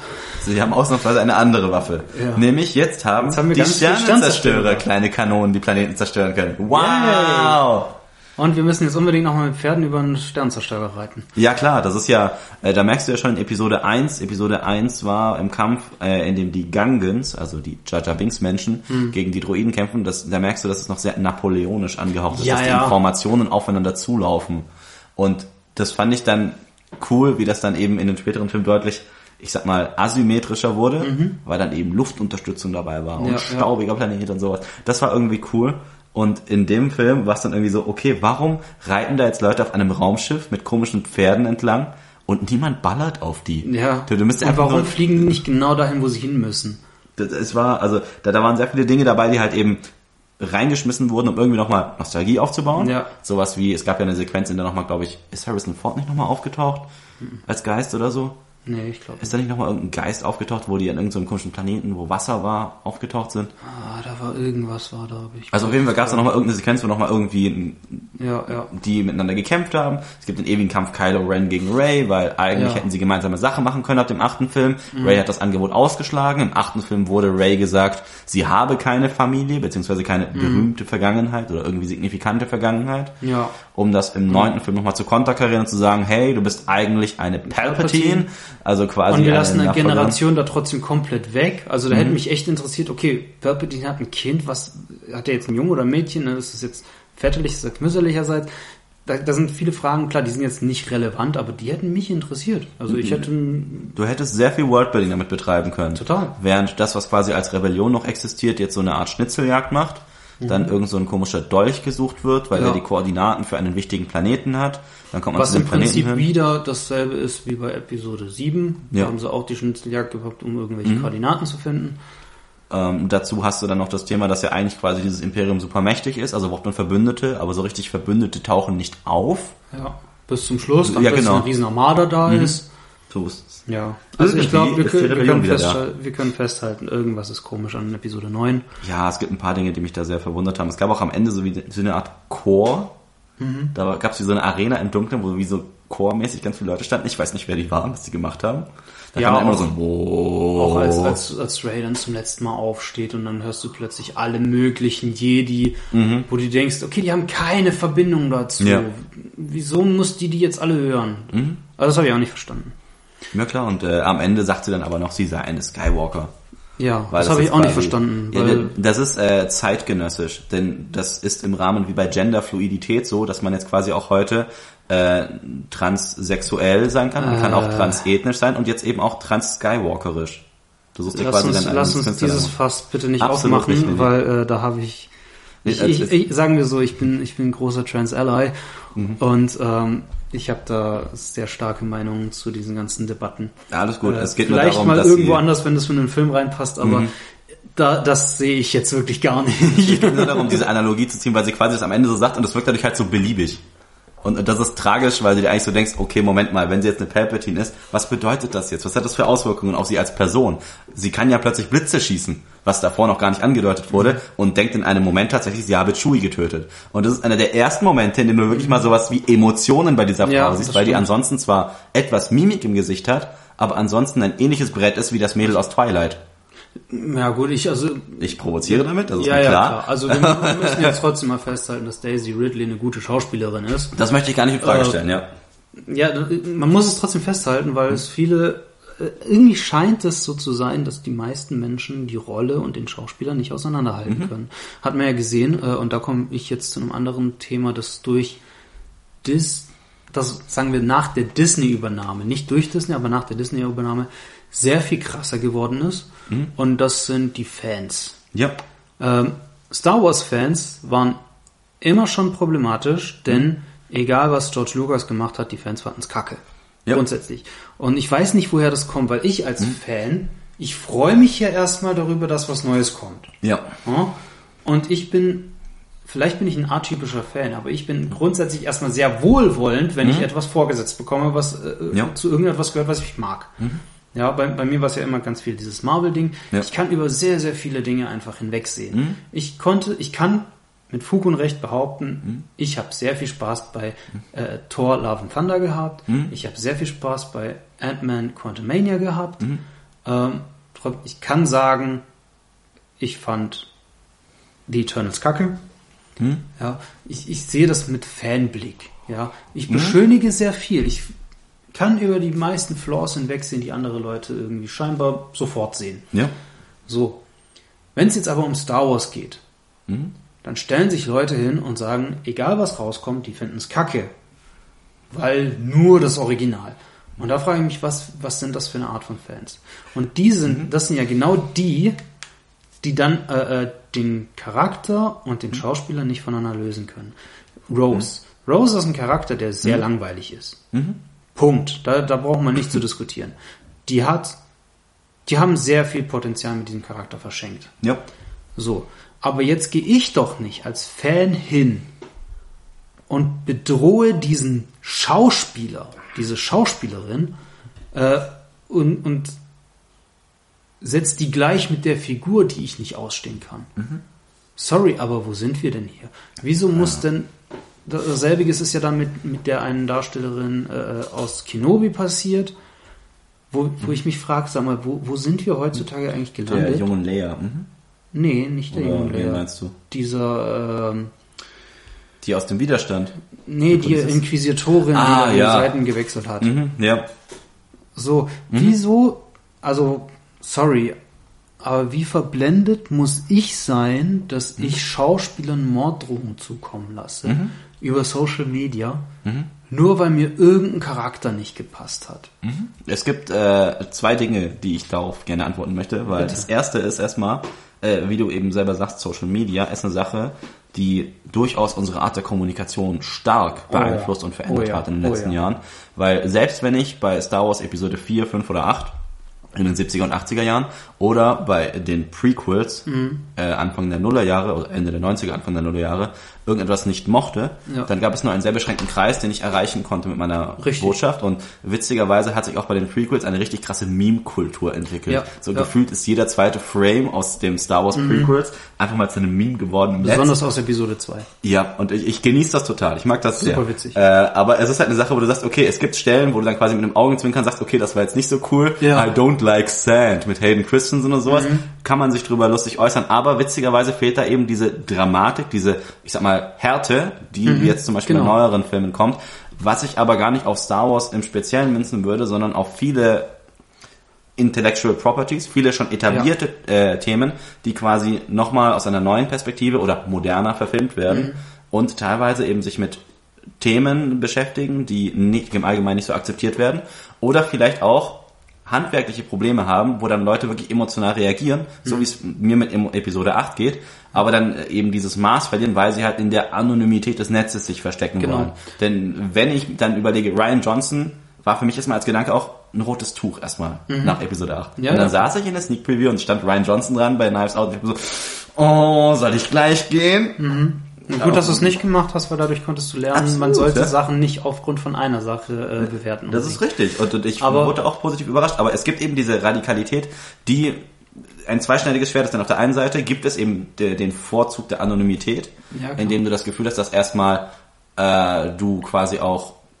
provozieren kannst. Du kannst Mhm. asozialer sein. Deswegen gibt es auch den Begriff des Trolls mittlerweile. Ja, klar. Äh, wo man dann sagen kann, okay, es gibt Leute, die wirklich professionell Leute einfach nur provozieren die ganze Mhm. Zeit. Deswegen ist auch zum Beispiel ein Robert Habeck äh, vor einigen Jahren aus Social Media zu großen Teilen ausgestiegen, weil er einfach keinen Bock mehr drauf hatte, weil da sogar Journalisten versucht haben, ihn zu trollen. Vernünftigerweise, Ja, muss klar, man sagen. Es ist halt, es ist halt eben, wenn es nur noch darum geht, einen zu provozieren und nicht mehr um Ja, du geht oder da? so, äh, vielleicht ist auch Twitter die falsche Plattform dafür, kann ein anderes Problem sein. Und das Zweite ist aber auch, und das ist eine Sache, die sowohl von Studios wie auch von Fans gespielt wird, es gibt etwas, was immer wieder genutzt wird, um erstmal ähm, Aufmerksamkeit zu erzeugen, dass ich Das ist. Fanbaiting, da können wir gleich Ja. kurz drüber reden. Okay, ich will nur eine Sache, bevor wir davon vollkommen wegkommen von. Mhm. Ähm, du hast gefragt, wo- oder du hast gesagt, es geht ja nicht nur bei Star Wars so, Ja. Mhm. sondern das ist bei, all, bei vielen IPs. Bei Star Wars fällt mir das aber besonders auf. Also klar gibt's das auch bei DC und bei Marvel Ja. und was weiß ich was und bei Herr der Ringe auch ganz viel. Mhm. Aber nirgends ist es mir so krass vor Augen geführt Mhm. worden und nirgends sind die Leute so ausschreitend geworden wie bei Star Wars. Mhm. Und das Ding ist, vielleicht liegt es auch daran, dass es Star Wars schon so lange gibt oder Mhm. zumindest in Filmform so lange gibt. Das ist ja mit das älteste Erzähluniversum, das wir haben, äh, das konsequent in einem stattfindet und nicht Mhm. Ja. immer wieder Reboots oder sonst was erhält. Nicht so wie Doctor Who oder Star Trek. Mhm. Ja. ja, die sind älter. Versucht da jemand Fans zu provozieren? Du, du hast recht, die sind älter, aber möchte ich dagegen halten, Doctor Who ist bei weitem nicht so groß. ja. Und äh, Star Trek ist auch bei weitem nicht so im Mainstream Hm. Ja. wie Star Wars. Es ist eher ein klassisches Nerd-Ding. Mhm. Genau, Star Trek ist halt schon sehr Special Inter- Interest. Mhm. Äh, Star Wars kannst du halt auch so genießen, weil es waren halt immer nur diese drei, später sechs Filme. Mhm. Ja? Du musstest da nicht, nicht in 500 Serien irgendwie einlesen und du musstest Mhm. auch kein technisches Verständnis dafür mitbringen und so. Ähm, und war halt viel mehr Eye Candy, muss Ja. man dazu sagen.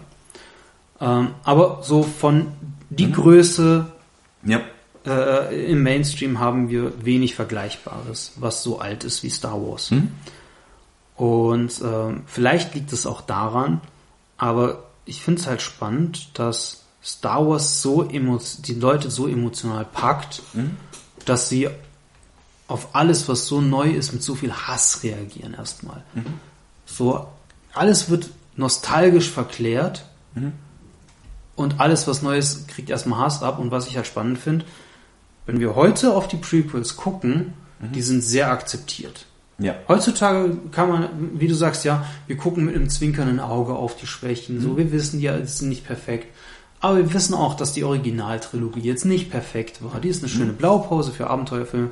Aber Episode 5 war am Anfang, als die rausgekommen ist, da gab es sehr viele kritische mhm. Stimmen. Als die Prequels rausgekommen sind, wir haben uns darüber unterhalten, es gab sehr viel kritische Stimmen. Ich bin sehr gespannt in 15, 20 Jahren, mhm. wie dann auf die Sequels geguckt ja. wird. Weil dann nämlich die Leute, die mit Disney aufgewachsen sind, die werden dann in unserem Alter sein. Mhm wie werden die die Sache sehen? Ich kann mir sehr gut vorstellen, dass wir dann wieder neue Star Wars bekommen, was dann wieder die alten Fans scheiße finden und wieder neue Leute mit auswachsen mhm. und die Sequels sind dann plötzlich irgendwie gar nicht mehr so schlecht. Mhm. Es ist ja, also es gibt ja durchaus, ich sag mal auch so Geschichten, wo du dann merkst, es gibt aus Star Wars Episode 4 zum Beispiel das wunderschöne, den wunderschönen Schnappschuss, so als Meme auch, wo dann Luke das, das erste Mal ein Lichtschwert in der Hand hält und dann guckt er rein. Ja, ja. Wie wenn du bei einem Gewehr in den Lauf schaust und mhm. denkst, oh, wenn er jetzt gedrückt mhm. hätte, wäre alles kaputt. Mhm. Und, und genauso gibt's dann eben auch, auch, ich sag mal, aus den Prequels ganz viele, also vor allem was die Meme-Kultur angeht, es gibt so viele Bilder, die dann oh, quasi ja. genutzt wurden, wo du immer wieder sagst, oh krass, da kommt dann irgendwie einer her und sagt, hello there, und deine Antwort ist General Kenobi. Ja, ja. Das ist einfach so so ein Ding, das ja, ist das ist, das ist, das ist selbst bei Tinder ein Ding geworden, ich weiß nicht, ob du das mitbekommen hast, aber es gibt wahnsinnig viele Leute, die schreiben auf Tinder als erstes hello there mhm. und gucken dann auf die Antwort ist, General Kenobi. Und dann weißt du, oh, und dann weißt du sofort, okay, lass, lass, uns ein Match aus, ja? äh, lass uns ein Date ausmachen. Wir sind cool. Voll geil. Star Wars. und ähm, gerade was eben die letzte Trilogie angeht, ist halt eben so ein bisschen das Problem, einmal der Übergang zwischen den Regisseuren mhm. äh, und dazu dann eben auch zu, zu einem gewissen Grad daraus resultierend auch, ich sag mal, die, die Reaktion einiger Fans, dass man ja. die eingefleischten Fans, denen man es nie recht machen kann und die ja. einen leichteren Zugang dazu bekommen, äh, sich Aufmerksamkeit zu machen. Es gibt ja durchaus auch Star Wars Kanäle auf YouTube und sowas, ja, die, äh, also nur daraus gibt, bestehen. Genau, die im Grunde nur aus dem Hass eigentlich bestehen, äh, weil äh, es gibt so manche, ich schaue mir zum Beispiel gern Eckharts Ladder an, weil der manchmal so auch irgendein Randthema macht, so mhm. wie funktioniert der Hyperraumantrieb oder so. Ja. Das finde ich cool, wenn sowas gemacht wird. Aber es gibt auch Kanäle, die quasi nur darauf bauen, im Grunde diesen Hass zu kanalisieren, Richtig. was im Grunde eine Sache ist, die ich seit äh, so Game of Thrones, vor allem Staffel 8, mhm. seit Star Wars Episode 8, vielleicht ist es die 8, die Zahl des Unglücks oder so, äh, und, und dann später heraus, äh, hinaus dann nochmal mit Rings of Power äh, erlebt habe, wo ich dann so merke, okay, da gab es eine richtige öffentliche Resonanz drauf, mhm. in der es vor allem darum ging zu sagen, okay, wir finden das kacke. Ja, und es aber wird es ist nicht halt sauber erklärt, was man daran kacke findet oft, sondern da geht es um die Emotionen. Ja, da, da will ich auf jeden ja. Fall gleich noch ein, obwohl machen wir das jetzt. Ähm, bevor wir, also worüber ich unbedingt noch reden will, ist, ja. ähm, die weitläufige Meinung, die im Video kundgetan wird, dass Disney Star Wars kaputt gemacht hat. Ich möchte mhm. nachher ein paar Gegenbeispiele nennen, mhm. ähm, warum das nicht so ist. Aber ich finde, wir sind jetzt gerade genau im, im, richtigen Ding über, um über das Phänomen des Fanbaiting zu reden. Ja. Mhm. Ähm, weil das nämlich ein ganz großes Ding ist. Mhm. Auf der einen Seite haben wir nämlich Fans, die wegen jedem Scheiß ausrasten. Mhm. Also wirklich wegen jedem Scheiß. Die rasten jo die, die sind ausgerastet, weil in der Realverfilmung Ariel schwarz ist. Sorry. Hm? Nee, nee, da, da, da werde ich gar nicht mal erklären, warum das dumm ist. Ich finde es hm? einfach nur hundsdämlich. Hm? Ähm, ich fand die Memes witzig, indem sie ihre Augen weiter auseinander gemacht haben. Das muss ich offen zugeben. Memes können witzig sein, ja. unabhängig davon. Ich finde mhm. auch, es, es, ist ein Riesenunterschied, ob du Witze über eine Sache machst mhm oder ob du etwas in Grund und Boden einfach mhm. Kacke findest ja. und, und darauf nur rumreitest, mhm. wie, wie Kacke irgendwas ist. Das mhm. ist ein, ein, eklatanter Unterschied für mich. Mhm. Ich finde, es ist absolut berechtigt, Witze zu machen. Und selbst, mhm. also ich finde auch über Star Wars, über Marvel, ich als großer Marvel-Fan, ich mache mhm. wahnsinnig gerne Witze über Marvel-Sachen. Ähm, und ich finde, ich als Fan muss mich nirgends angegriffen fühlen davon, dass irgendjemand irgendwas toll oder schlecht findet. Ähm, Problematisch ist es, dass grundsätzlich erstmal jeder seine Meinung als die absolut richtige nimmt. Mhm. Besonders wenn andere laute Stimmen das auch so sehen. Mhm. Ähm, wenn wir uns angucken, jetzt mal wir hatten's, ich hatte ja vorher unterschieden zwischen Fans und normalen Zuschauern. Mhm. Wo ist da der Unterschied? Die Fans, die sind laut.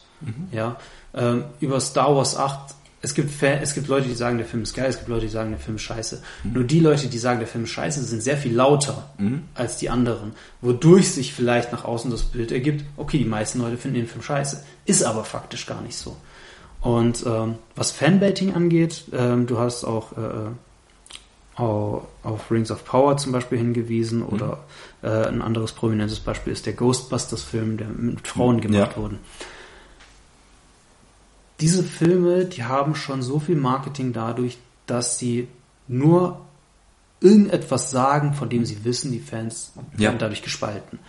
Durch, wir wechseln jetzt das Geschlecht eines Charakters, wir wechseln die Hautfarbe eines Charakters. In dem Moment, in dem du das tust und das, und das macht Disney häufig auch, äh, und das nach vorne stellst, als Marketing-Gag, weißt du, die Leute werden sich das reinziehen. Weil die Leute reden darüber. Es gibt die Leute, die reingehen, nur damit die nachher den Film verreißen. Es gibt die Leute, die reingehen, nur weil sie aus Prinzip das verteidigen. Und es gibt ganz wenig Leute, die tatsächlich reingehen, weil sie sich für diesen Film interessieren. Und äh, das Ding ist, für die Studios, und Disney ist nicht der einzige, das ist nicht das einzige Studio, das das macht. Alle Studios machen das. Ähm, das Ding ist, für die ist es egal geworden, Ja. ob der Film gut ist oder nicht. Die werben auch nicht mehr mit, der Film ist gut oder nicht. Die werben nur noch mit diesem, wir triggern jetzt hier ein paar Leute. Ja, klar. Und dadurch wird's halt vollkommen egal, dadurch haben die eine Checkliste, das muss in dem Film vorkommen, unabhängig davon, ob er gut ist oder nicht. Und dadurch erhebst du dich nämlich über jegliche Kritik. Wenn du sagst, äh, ja, der Ghostbusters-Film mit den Frauen, der war scheiße, dann bist du gleich Sexist, weil du findest ja Ja. Frauen kacke. Und damit sind, die über jegliche Kritik erhaben. Und Selbst wenn du den einzigen Mann in der Feuerwache kritisierst. Ja. Und ganz ehrlich, der Film war scheiße und Chris Hemsworth war der einzige Lichtblick in diesem ganzen beschissenen Film, Mhm. weil der einfach mal wenigstens witzig war. Richtig, nur dass seine Wendung halt am Ende echt ein bisschen, oh, die fand ich halt plump. Aber das Ja, ist das eine Sache, äh, aber das ist so, so ein Ding, wo du dann merkst, okay, in dem Film, da war es schon so, dass der provoziert hat und dazu auch noch nicht gut war, weil Mhm. Ja, ich fände weil der nicht Provokation, genau, also ich fände Provokation in Ordnung, wenn der Film dann auch wirklich unterhaltsam ist. Ja. Ich sehe gerade hinter dir zum Beispiel, steht hier Deadpool an der Wand. Ja. Deadpool könnte mit allem möglichen provozieren, aber ich weiß auch grob, was ich bekomme in Form Ja. von Unterhaltung und dann ist es für mich okay, dass das so kommt.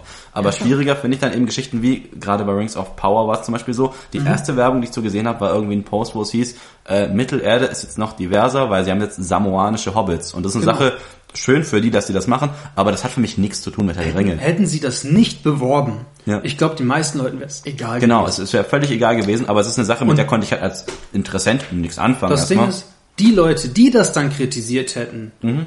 das wären dann wahrscheinlich wirklich in 90% irgendwelche Rassisten gewesen. Sicherlich. Ne? Aber das Ding ist, dadurch, dass die Werbung dafür machen, kann, also sobald mit Diversität geworben wird, kannst du eigentlich davon ausgehen, okay, die haben keine anderen Verkaufsargumente. Und das ist ein Problem. Ja, klar, Und die bei, Qualität bei, stimmt Bei einfach Amazon, bei, bei Rings of Power, fand ich das mit der Diversität noch gar nicht mal so krass. Bei denen war ja das Ding, das ist die teuerste Serie, die je produziert wurde. Ja. Okay, so what? Es gibt so viele billig produzierte Serien, die richtig geil sind. Warum ist das Geld jetzt wichtig? Richtig. Und die, die, das Schlimme dann an der Stelle ist ja nochmal, dass du dir dadurch ja selber die Tür und Tor öffnest für Kritik, wenn jemand sagt, wo sieht man denn die Kohle? Und es gibt ein paar Ja. Stellen, wo du siehst, dass das Kostüm nicht gut ist, Ja. dass Bilder nicht gut aussehen. Und das Ding ist, ich, ich persönlich muss sagen, ich sehe sehr viele Schwächen jetzt bei Rings of Power. Insgesamt hat die Serie mich aber gut unterhalten und ich freue mich auf die nächste Staffel. Man kann sich das durchaus angucken. Die Frage ist nur wieder, wie bei Star Wars, mit welcher Erwartung gehe ich ran? Und ähm, bei, bei Star Wars, die haben das Glück gehabt, dass sie kein Fanbaiting mit Diversität machen mussten. Ja. Weil du hast du hast sowieso schon so ein diverses Universum mit den ganzen Aliens. Wieso sollten da nicht ein paar Schwarze, ein paar Frauen drin sein, ein paar Asiaten? Ja, klar. Das stört da niemanden und die haben damit auch keine Werbung gemacht.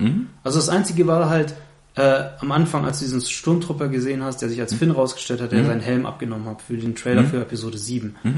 Und da war das viel mehr, okay, ein Sturmtruppler nimmt seinen Helm ab, das haben wir Ja. noch nie gesehen, als, oh fuck, der Typ ist schwarz. Ja, klar. Das, das, war da äh, scheißegal. Ja, dadurch, dass das in der Welt ja gemeinhin akzeptiert ist, ist das okay. Was Richtig. halt äh, dann eher zur Reaktion führte, war dann vor allem der achte Film, der halt zur Polarisierung geführt hat. Ich finde sogar, dass die Reaktion auf den siebten Film eher war, er ist unkreativ. Ja, was ich das- als das Kritik absolut annehme und Absolut. gelten lassen kann. Ja. Äh, aber äh, er war jetzt nicht so, dass du sagen wirst, er überrascht und Mhm. Überraschung beinhaltet ja immer auch, dass eine Überraschung nach hinten losgehen kann und man sich denkt, Ja. okay, die scheißen im Grunde auf das, was quasi die Vorlage ist. Mhm. Und gerade auch, deswegen habe ich auch kurz mal Dave Filoni erwähnt, gibt es ja auch quasi in dem, was ich weiß gar nicht, wie, man, wie nennt man das, Expanded Universe oder so, quasi dem, was der Star Wars Kanon ist mit weiteren Filmen und Serien, Mhm. Ja. die werden, also vor allem Clone Wars oder auch The Bad Batch, was aus Clone Wars als Serie Genau, rausgekommen ist.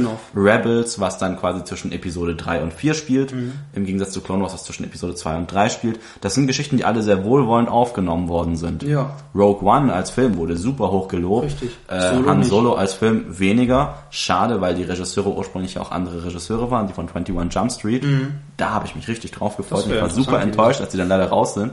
Weil das hätte, also das, ein Han Solo als, als Komödie kann ich mir voll gut vorstellen. Das, das wäre geil gewesen, ja. ähm, Am, am Ende war er ein bisschen zu ernst, ja. ja, und dann, dann Aber gibt's da eben- haben, sie, da haben sie halt wahrscheinlich gedacht, ja, wir müssen dasselbe wie Rogue One nochmal machen. Der war düster, ja. dann müssen wir das jetzt nochmal machen. Und äh, gerade wenn du halt, ich sag mal, diese, diese riesige Welt hast, kannst du das ja ausnutzen. Du kannst Filme, die in unterschiedlichsten Bereichen spielen. Mhm. Ja. Du könntest einen Krimi in Star Wars spielen lassen. Warum nicht? Naja, Du haben sie ja mit äh, Episode 2 ansatzweise ja gemacht. Und äh, also es gibt ja jedenfalls eben sehr viele Filme, die auch in unterschiedliche Richtungen gehen können und funktionieren, auch Serien. Ich zum Beispiel, gerade weil wir es eben auch lange davon hatten, dass ja die Zielgruppe der Filme überwiegend Kinder sind, Ja. auch der Serien zu großen Teilen. Ich bin ein großer Fan von Andor. Andor Staffel 1, also Ähm, eine Staffel ist bisher ja. Mhm. draußen, hat mir sehr, sehr gut gefallen, weil es wirklich auch mal eine, eine erwachsenere Art ist, sich in der Star Wars Welt zurechtzufinden. Lass uns da gleich drüber reden. Ja. Ähm, ich würde gerne noch das Thema Fanbaiting kurz abschließen, Mhm. ähm, weil das was ist, da, da können wir auch die Brücke dann wieder Alles zurück gut, zu Star ja. Wars schlagen. Ähm, bei Disney, Disney muss sich in letzter Zeit ja sehr viel vorwerfen lassen, dass die Filme mit Agenda machen, dass die Mhm. Ja. äh, äh, beziehungsweise ihre LGBTQ und Racial bla bla bla Mhm. äh, Agenda und so weiter. Ähm, wo ich sagen muss, wenn ich mir das so angucke, die werben da nicht so viel mit. Nö, was da mehr Die mittlerweile einfach. Genau, es wird und dann die Leute, die sehen das sofort. Ja. Und wir haben halt bei Disney, und das, da hat Disney eigentlich schon seit ich sie kenne mitzukämpfen. Disney Mhm. hat immer ein Image. Und früher war das Familienimage, weswegen das dann hieß, ja, Disney kann keine Actionfilme machen. Als, Mhm. als äh, Disney Marvel übernommen hat, dachten alle, Marvel geht jetzt zugrunde. Mhm. Dann kam Avengers. Also mit Avengers war ja schon unter Disney-Herrschaft. Mhm. Und sorry, aber das war einer der besten Filme seiner Zeit. Mhm. Bis heute gucke ich mir den so gerne an. Also Mhm. die Marvel-Filme, die, äh, die ersten drei Phasen, waren ja fantastisch. Ja, die hatten Mhm. klar. hier und da ihre kleinen Schwächen, klar. Aber ich glaube, im Großen und Ganzen kann man sich einig sein, dass die Avengers-Filme schon ziemlich geil sind. Es gibt auch Filme, bei denen ich den Eindruck habe, dass sie quasi im, mitgeschwommen sind und eher gelobt wurden, weil die ersten drei Phasen so gut gelaufen sind. Ja, ich ja. finde zum Beispiel, wenn du Captain Marvel nach Phase 3 gezeigt hättest oder Black Widow vor dem Ende von Phase 3, Mhm. dass die Filme auch ganz anders wahrgenommen worden wären und ganz andere Erfolge gewesen wären. Möglicherweise. Ja, also bei Black Widow ist man sich ja einig, dass er viel zu spät ge gekommen Ja, ist. eben. Äh, Captain Marvel, ich mochte ihn ja. Ich, also da habe ich viel Kritik nicht verstanden, aber das ist vielleicht äh, ein Gespräch für was anderes. Ja klar, also was da Ähm, eben passiert ist, klar, die Fronten sind verhärtet, weil du merkst, alles, was jedes Mal, wenn ich quasi eine weibliche Hauptrolle habe, wenn ich eine Person als schwarz besetze Mhm. oder sowas, dann wird das kritisiert. Äh, Bevor der Film überhaupt rauskommt. Und, und gerade bei Marvel ist es ja auch so, dass die gerade in den Comics ja auch viel breiter aufgestellt sind. Soweit Ja. ich mich erinnern kann, war zum Beispiel Marvel die ist immer ähm, schon krass divers gewesen. ja, bei ähm, Doctor Strange ist es ja, glaube ich, nicht sogar so, dass die oh, wie heißt die Frau, die die mit der Glatze aus Doctor Strange, die quasi so, Mentorin ja, ja, anfangs ja. ist.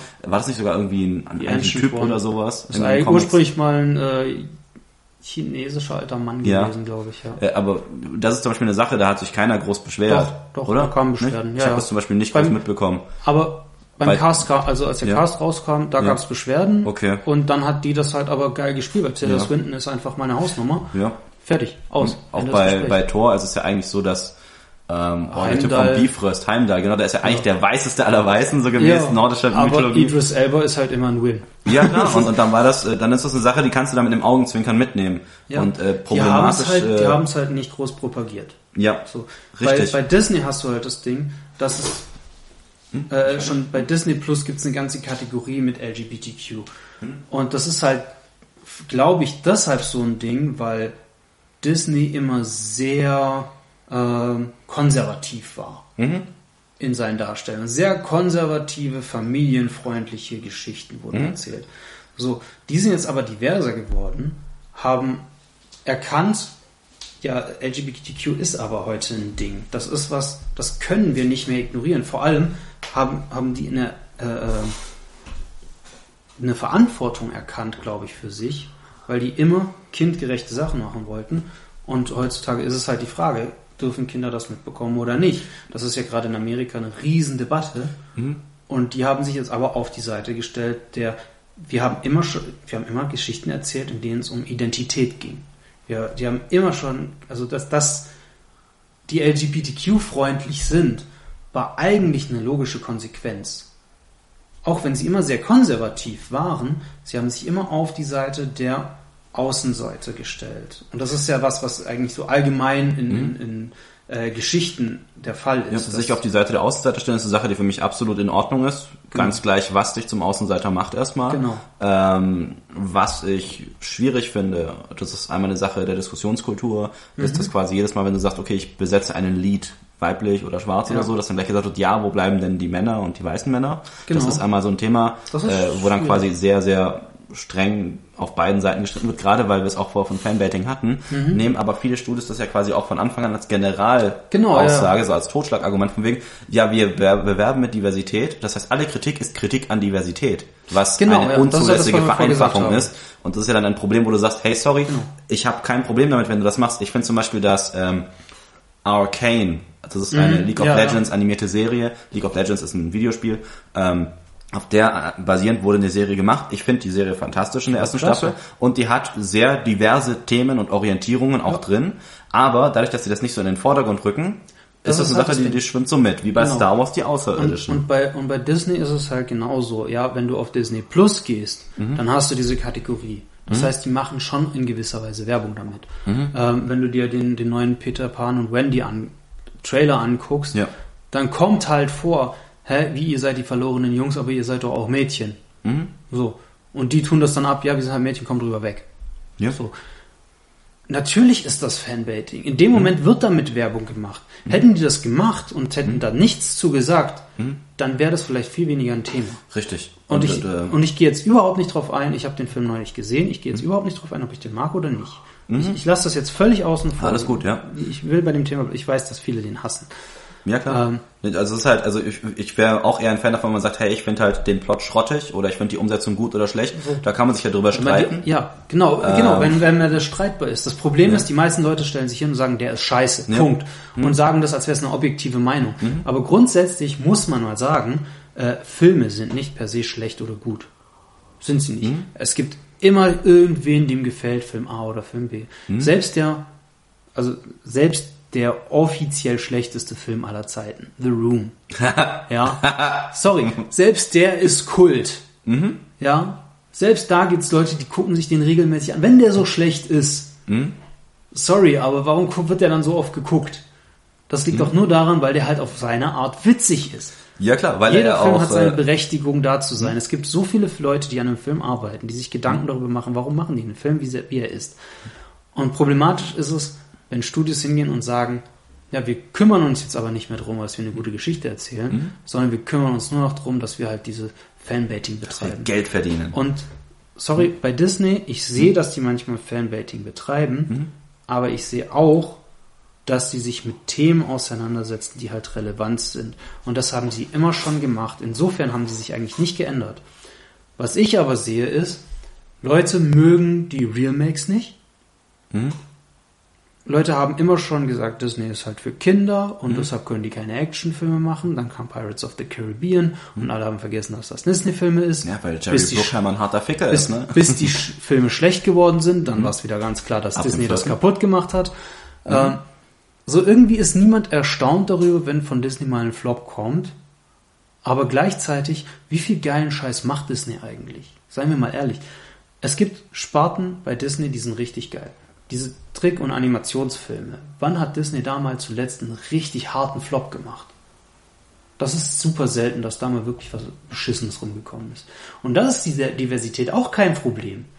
Bei den Remakes ist sie's, weil man da etwas verändert, was die Leute halt anders kennen. Oder weil die Das- Remakes teilweise halt auch wirklich einen Mangel an Kreativität haben. Wenn ich an, also es gibt Realverfilmungen vom Dschungelbuch, von König der Löwen und sowas, Mhm. wo ich mir denke, so, das, brauche ich jetzt halt echt nicht nochmal schauen. Ja, und da, Ja. das ist was, wo ich dann sagen muss, ähm, Remake vom, vom König der Löwen ist einfach eins zu eins der Film, Ja. der halt vorher Zeichentrick war. Und warum auch immer 20 Minuten länger ist. Ja, wie auch immer die das hinbekommen haben. die kommen. So, dafür gab es Kritik. Dann haben wir einen Film wie Mulan, Mhm. der basiert auf einer alten chinesischen Legende. Mhm. So, die haben die Legende genommen und die verfilmt und sind von ihrem, von dem, in Anführungszeichen, ja. Original vom Zeichentrickfilm Mhm. abgekommen. So. Und da kommt dann die Kritik, dass die das zu stark verändert haben. Mhm. Also es ist egal, was Disney macht, Mhm. die Kritik ist immer da. Mhm. Ich glaube, das wissen die. Aber, wie gesagt, die Trickfilme und die Animationsfilme bei Mhm. Disney immer Erfolg, immer gut bei Publikum und bei äh, Kritikern. Hat Disney Star Wars durch diese Sequels kaputt gemacht? Offensichtlich nicht, denn wir haben Serien wie The Mandalorian bekommen, der bei Kritikern und bei Fans sehr gut angekommen ist. Wir haben Andor bekommen, der bei Kritikern und Fans durchweg erfolgreich war. Wir haben Rogue One bekommen. Ja, wir haben sehr viel gute Sachen bekommen, wir haben auch ein paar beschissene Sachen bekommen. Und ich finde zu sagen, dass Disney jetzt irgendwie Star Wars, Disney hat Star Wars genauso gut getan, wie es schlecht getan hat. So, das kann man sagen. Sie haben es auf jeden Fall breiter aufgestellt, in Form Ja. von mehr Serien, mehr Filmen, die nicht direkt mit der Skywalker-Saga zusammenhängen. Das heißt, diese breitere Aufstellung ist ja schon mal ein Vorteil, weil du dadurch vielleicht auch eher was findest, was ein Anknüpfungspunkt für dich ist. Genau. Das ist eine Sache, die ist legitim als Punkt und die finde ich auch soweit angemessen. Krass ist, dass so andere Dinge wie, die haben ja so ein Star Wars Hotel irgendwie aufgemacht und das nach einem Jahr wieder zugemacht. Ja. Schade, es war einfach zu teuer. Ja. Ich hatte mal geschaut nach Preisen, vergiss es.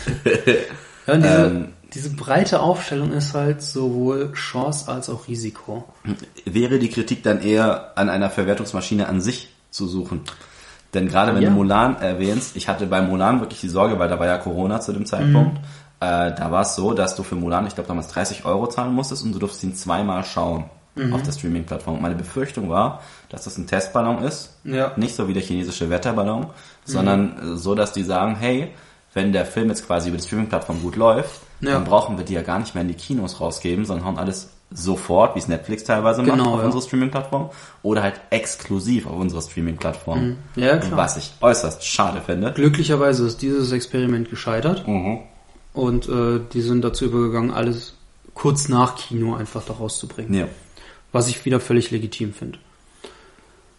Ähm, weil es ist ja schon okay, wenn man sagt, ja, ich möchte meinen Streamingdienst äh, schon pushen. ja, klar, das, Und- äh, das können sie auf jeden deshalb, Fall tun. Und deshalb biete ich den Leuten auch was an und ich muss Mhm. sagen, äh, Disney Plus ist unter den Streamingdiensten, die ich so kenne, wirklich einer meiner Favoriten geworden, vor Mhm. allem seit die eben diese mit Star und 20th Century Fox wirklich ein sehr breit aufgestelltes Ja Programm klar, da hat Netflix richtig bluten müssen. Ja. Weil vieles, was vorher äh, über Netflix lief, jetzt quasi über Disney läuft. Ja, ja, klar. Dazu hat Netflix aber wenigstens frühzeitig angefangen, eigene Serien im großen Stil vor allem zu produzieren. ja, was die sogar aber wieder andere Meme wurde. Probleme haben. Richtig. Also da gab es ja sogar bei, bei South Park gab's so eine schöne Folge, wo sie quasi so ein Studio haben und du rufst an im Mhm. Studio von Netflix. Hi, das ist Netflix, was ist Ihre Serienidee? Und die machen da jetzt alle eine Serie. Das Ja. ist, äh, hat durchaus auch den Anschein so erweckt. Und dann hast du auf der an- an- anderen Seite Amazon Prime, was aber nie so groß eigentlich geworden ist durch eigene Produktion. Ja, was auch besser ist für die. Also bei denen ist die große Stärke, du kannst halt günstig Filme leihen. Mhm. Äh, und du hast halt bei, bei Prime dann halt vielleicht die Filme, die bei Netflix oder Disney nicht zu sehen Ja. sind. Ähm, und ein paar, also Amazon hat ein paar gute eigene Produktionen. Das, das geilste, was die gemacht haben, ist The Legend of Vox Machina.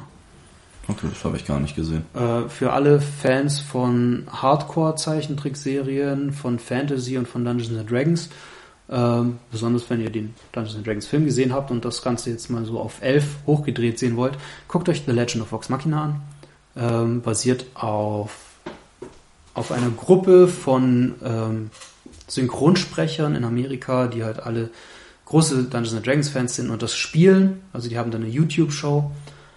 Und äh, weil das halt so groß geworden ist, haben die eine, haben die gesagt, komm, wir machen jetzt ein animiertes Special und lassen das crowdfunden von den Leuten. Und äh, ihr Ziel haben sie, glaub, ich glaube, das war auf mehrere Monate aufgelegt, das Ziel zu erreichen. Und nach einem Wochenende hatten die, glaube ich, oder nach den ersten zwölf Stunden, haben die das Ziel schon überschritten, weil die Leute so heiß drauf waren. Mhm.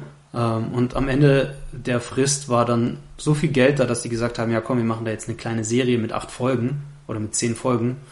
Und Amazon ist darauf aufmerksam geworden und hat gesagt, wisst ihr was, wir finanzieren euch zwei weitere Folgen und eine zweite Staffel und dann machen wir eine komplette Serie daraus. Und die dritte Staffel ist auch schon äh, in, in der Mache. So gut kam das an. Mhm. Ähm, Riesenerfolg für Amazon, der auch nicht mit irgendwie großer Werbung einhergehen musste, weil die IP durch die Voice Actor, die auch ihre eigenen Rollen, also ihre eigenen Charaktere dann gesprochen haben, äh, einfach wahnsinnig beliebt sind. Ich glaube, auf Amazon ist auch die Expanse für Ja. Science-Fiction-Fans. Ja, Ähm, stimmt. Ja. Aber um Aber wir mal- sind ja bei Disney. Ja, genau. Also es ist ja so, dass Disney ja quasi äh, halt eine Verwertungsmaschine hat, die sehr Mhm. krass ist, gerade wenn wir bedenken, wie das mit Marvel gelaufen ist die letzten Jahre, haben Ja. sie auch versucht mit Star Wars was ähnliches zu machen, in dem Genau. viele Serien, viele Filme entstanden sind. Äh, manche davon besser, manche schlechter. Mhm. Es gibt zum Beispiel, es gab den ursprünglichen Ansatz zum Beispiel für die Obi-Wan-Verfilmung mit Ewan McGregor, einen Film draus zu machen, Mhm. Ja. für den der Regisseur von Drive mit Ryan Gosling das Drehbuch hat schreiben sollen. Und dann haben sie das aber auf eine sechs äh, Folgen Miniserie Serie. gemacht. Und äh, ich habe einen Die Zusammenschnitt du ja gesehen. nicht besonders magst. Nein, ne? ich mag die Serie du absolut überhaupt nicht. Nicht. Und- Kam aber grundsätzlich auch ganz gut an. Und äh, die Verfilm, also es gibt einen Zusammenschnitt für einen Film davon, den ich überragend finde, Mhm. weil es halt einige Bereiche, die für mich zu viel Zeitfüller sind, Ja, ja. ausschneidet. Sowas wie, es gibt am Anfang, es geht dann quasi darum, dass äh, Obi-Wan einige Jahre später eben auf Tatooine irgendwo unterwegs ist, ein bisschen jobbt und mehr oder minder abgeschlossen hat mit sich selber. So Ja. quasi er fristet ein sehr tristes Dasein. Ja, beobachte Ähm, nur noch Luke beim Aufwachsen. Genau, und dann hast du auf der anderen Seite die so junge. Leia, die quasi Nachfolgerin äh, wird und dann im Politikbetrieb ein bisschen groß wird und sowas. Als junges Mädel rennt sie viel durch den Wald, ist quasi ein wildes Mädchen. Mhm. Ähm, sie wird entführt von äh, Inquisitoren des Imperiums, die gleichzeitig auch auf der Suche nach alten Jedi-Rittern sind. Obi-Wan trifft auf einen alten Jedi, sagt ihm aber, hey, verschwinde, hau ab, ich habe Mhm. nichts mehr damit zu tun. Der Jedi wird langsam, er wird dann später leider aufgeknüpft von den Inquisitoren. Er wird dann aber quasi gerufen, um Leia wieder zu befreien, die entführt wurde. Und dadurch kommt er quasi wieder zurück ins Spiel. Es gibt auch eine Begegnung mit Darth Vader. Die dann, Und, äh, die dann auch erklärt, warum Darth Vader später nicht mehr nach Obi-Wan sucht. Ja. Und ähm, das also ist also dann, auch hier wieder Plothole gefüllt. Ja, genau. ne? Warum sucht Darth Vader nicht die ganze Zeit nach Obi-Wan? Mhm. Und äh, da ist es dann so, dass äh, es halt äh, ein paar Szenen gibt, die teilweise auch wirklich dann eben verrissen wurden, weil es sowas gibt wie eine Verfolgungsjagd von Lea, wo so Ja. Leute sie entführen wollen, sie läuft durch den Wald und ein Typ bleibt an so einem kleinen Ast hängen, quasi Ja, da ja. stehen. Das- Das, das ist, es, ist, es ist sehr schlecht inszeniert. Richtig. Und es gibt eben einen Zusammenschnitt von dieser, ich sag mal, sechs Folgen Serie auf einen Film, Mhm. äh, also knapp zwei bis zweieinhalb Stunden, der halt besser funktioniert, weil viele von diesen Lückenfüllern Ja. halt rausgeschnitten wurden. Oh, angucken. und gerade auch ein Mädel, das da eben als Inquisitorin spielt, Mhm. weil das dann eben auch eine eigene Verwicklung hat, weil sie eben quasi als junge Jedi-Schülerin im Jedi-Orden war, als dann Order 66 durchgeführt wurde, sprich Mhm. Ja. in Episode 3 die äh, Republik zusammenbricht, der Jedi-Orden aufgelöst und zerstört wird Mhm. und dann eben das Imperium ausgeführt, äh, ausgerufen wird, sie dann eben quasi einmal niedergestochen wird Mhm. ähm, von, ich glaube sogar Anakin zu dem Zeitpunkt Ja, auf dem ja. Übergang zu Darth Vader. Ähm, und sie ist dann eine Inquisitorin unter Darth Vader Mhm. und versucht dann auch später mit ihm zu kämpfen. Ja. Und äh, es gibt dann auch so einen Moment, wo er sagt, deine Reise endet hier, weil er sie quasi doch wiedererkannt hat. Ja. Ähm, und dieser Bogen von ihr wurde auch Für den Film wahrscheinlich komplett rausgeschnitten. für den, nicht komplett rausgeschnitten, er wurde zusammengeschnitten, er wurde stark Ah, okay, zusammengeschnitten. okay. Es wurde gezeigt, dass sie eben ihre Vergangenheit hatte. Es wurde gezeigt, dass ihre Reise dann wirklich da endet, wo äh, Darth Vader sie niedersticht und sie am Ende nicht nochmal auftaucht. Ja. Weil das ist halt ein bisschen Das war dann, ja auch so ein großer Kritikpunkt, weil ursprünglich sollte sie da äh, sterben, dann wollten die Macher die dann doch irgendwie drin haben und die meisten Fans, die fanden die ja kacke. ja richtig. Also und äh, gerade die, die grundsätzlichen Probleme mit den Ja. Frauenfiguren und sie, Wars sie hatte eben vergleichsweise viel Zeit bekommen in der Serie Ja. äh, für eine Geschichte, die halt eben quasi neu reinkommt, obwohl Mhm. es ja vom Titel her zumindest eigentlich eher um Obi-Wan hätte gehen Ja. sollen. Das war ja das, ein großes Problem, dass man das, also das, das muss ich auch sagen, fand ich völlig unnötig, dass dieser so viel Raum bekommen hat, weil eigentlich wollte ich doch Obi-Wan sehen. Richtig. So, du willst sehen, wie er quasi wieder zu Kräften kommt oder sowas. Ja. Und es gibt auch Momente, in denen er wunderbar funktioniert. Aber es gibt auch ein paar Szenen, wo ich wirklich den Eindruck habe, die müssen jetzt halt nur noch die 40 Minuten voll machen Genau. und haben irgendwas gefilmt. Äh, und das ist dann halt ein bisschen doof. Es gibt Das, so, ich, das Problem habe ich bei vielen Serien heutzutage. Gerade Ja. durch diese, äh, bei Netflix gibt es das ganz häufig. Da hast du dann acht Folgen, a eine Stunde. Mhm. Und ich denke mir, du könntest die runterbrechen. Warum Mhm. machst du nicht 40 Minuten und lässt noch zwei Folgen weg? Dann hättest du die Geschichte geballter und weitaus weniger ausgetreten. Ich, Mhm. Ja, klar. ich habe bei so vielen Serien heutzutage das Problem. Hm? Also es wird vielfach, merkst du dann wirklich, okay, der Plot ist halt eigentlich nicht dicht genug Ja. oder groß genug, um das so weit in die Länge zu ziehen. Äh, du hast da nochmal ein Problem, dass es dann auch immer so, so ein bisschen dieses Bürokratiemonster im Hintergrund gibt, in dem teilweise noch besondere Dinge reingebracht werden sollen, wo du merkst, hey, das, das wird zu lang, das artet zu sehr aus, das, vers- Ja. das wird insgesamt zu, zu dünn. Und äh, dann wird's halt tragisch, weil du dann irgendwie merkst, dass du schaffst fast so ein Kafkaeskes Spiel. Es kann sein, dass du als Kreativer gut bist, aber deine Geschichte wird so sehr verwässert Ja. oder so sehr mit irgendwelchen Partikularinteressen dann auch ver ver ver ähm, versetzt, dass das gar nichts mehr mit dem Original zu tun hat. Ja. Und dann wird's kacke. Und wenn's blöd läuft, musst du noch den Kopf hinhalten, weil du bist ja verantwortlich, du bist gecredited, wenn's blöd läuft. Und dann ist halt doof. Ähm, jo. Insgesamt ist es deswegen so, wir haben eben mal über Star Wars jetzt gesprochen. Star Wars ist krass auseinandergegangen, was die Menge angeht an Material, das Ja. es gibt. Es gibt sehr viele Serien für groß und klein. Äh, Es gibt viele Filme.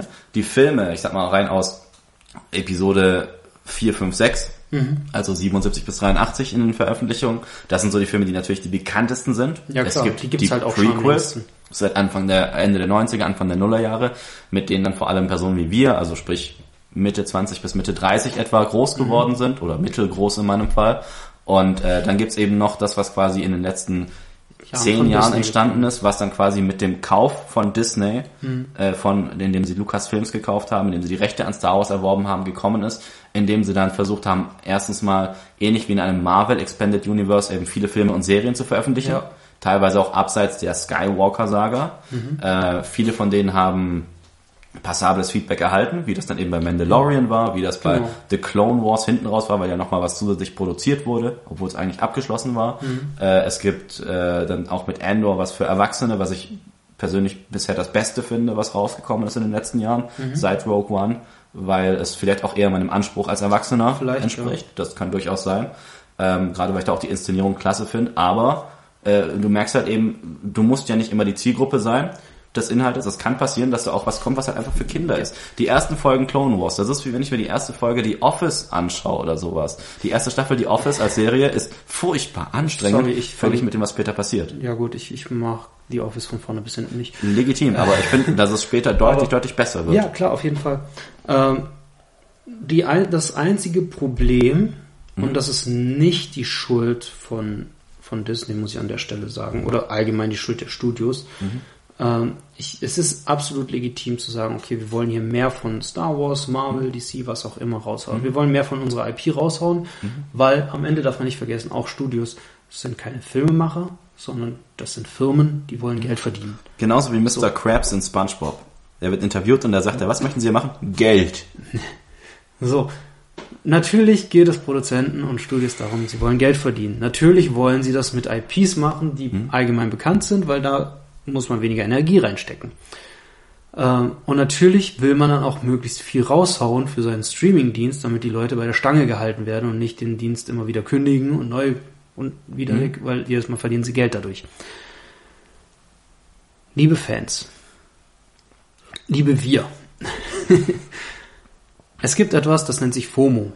Fear of Missing Out.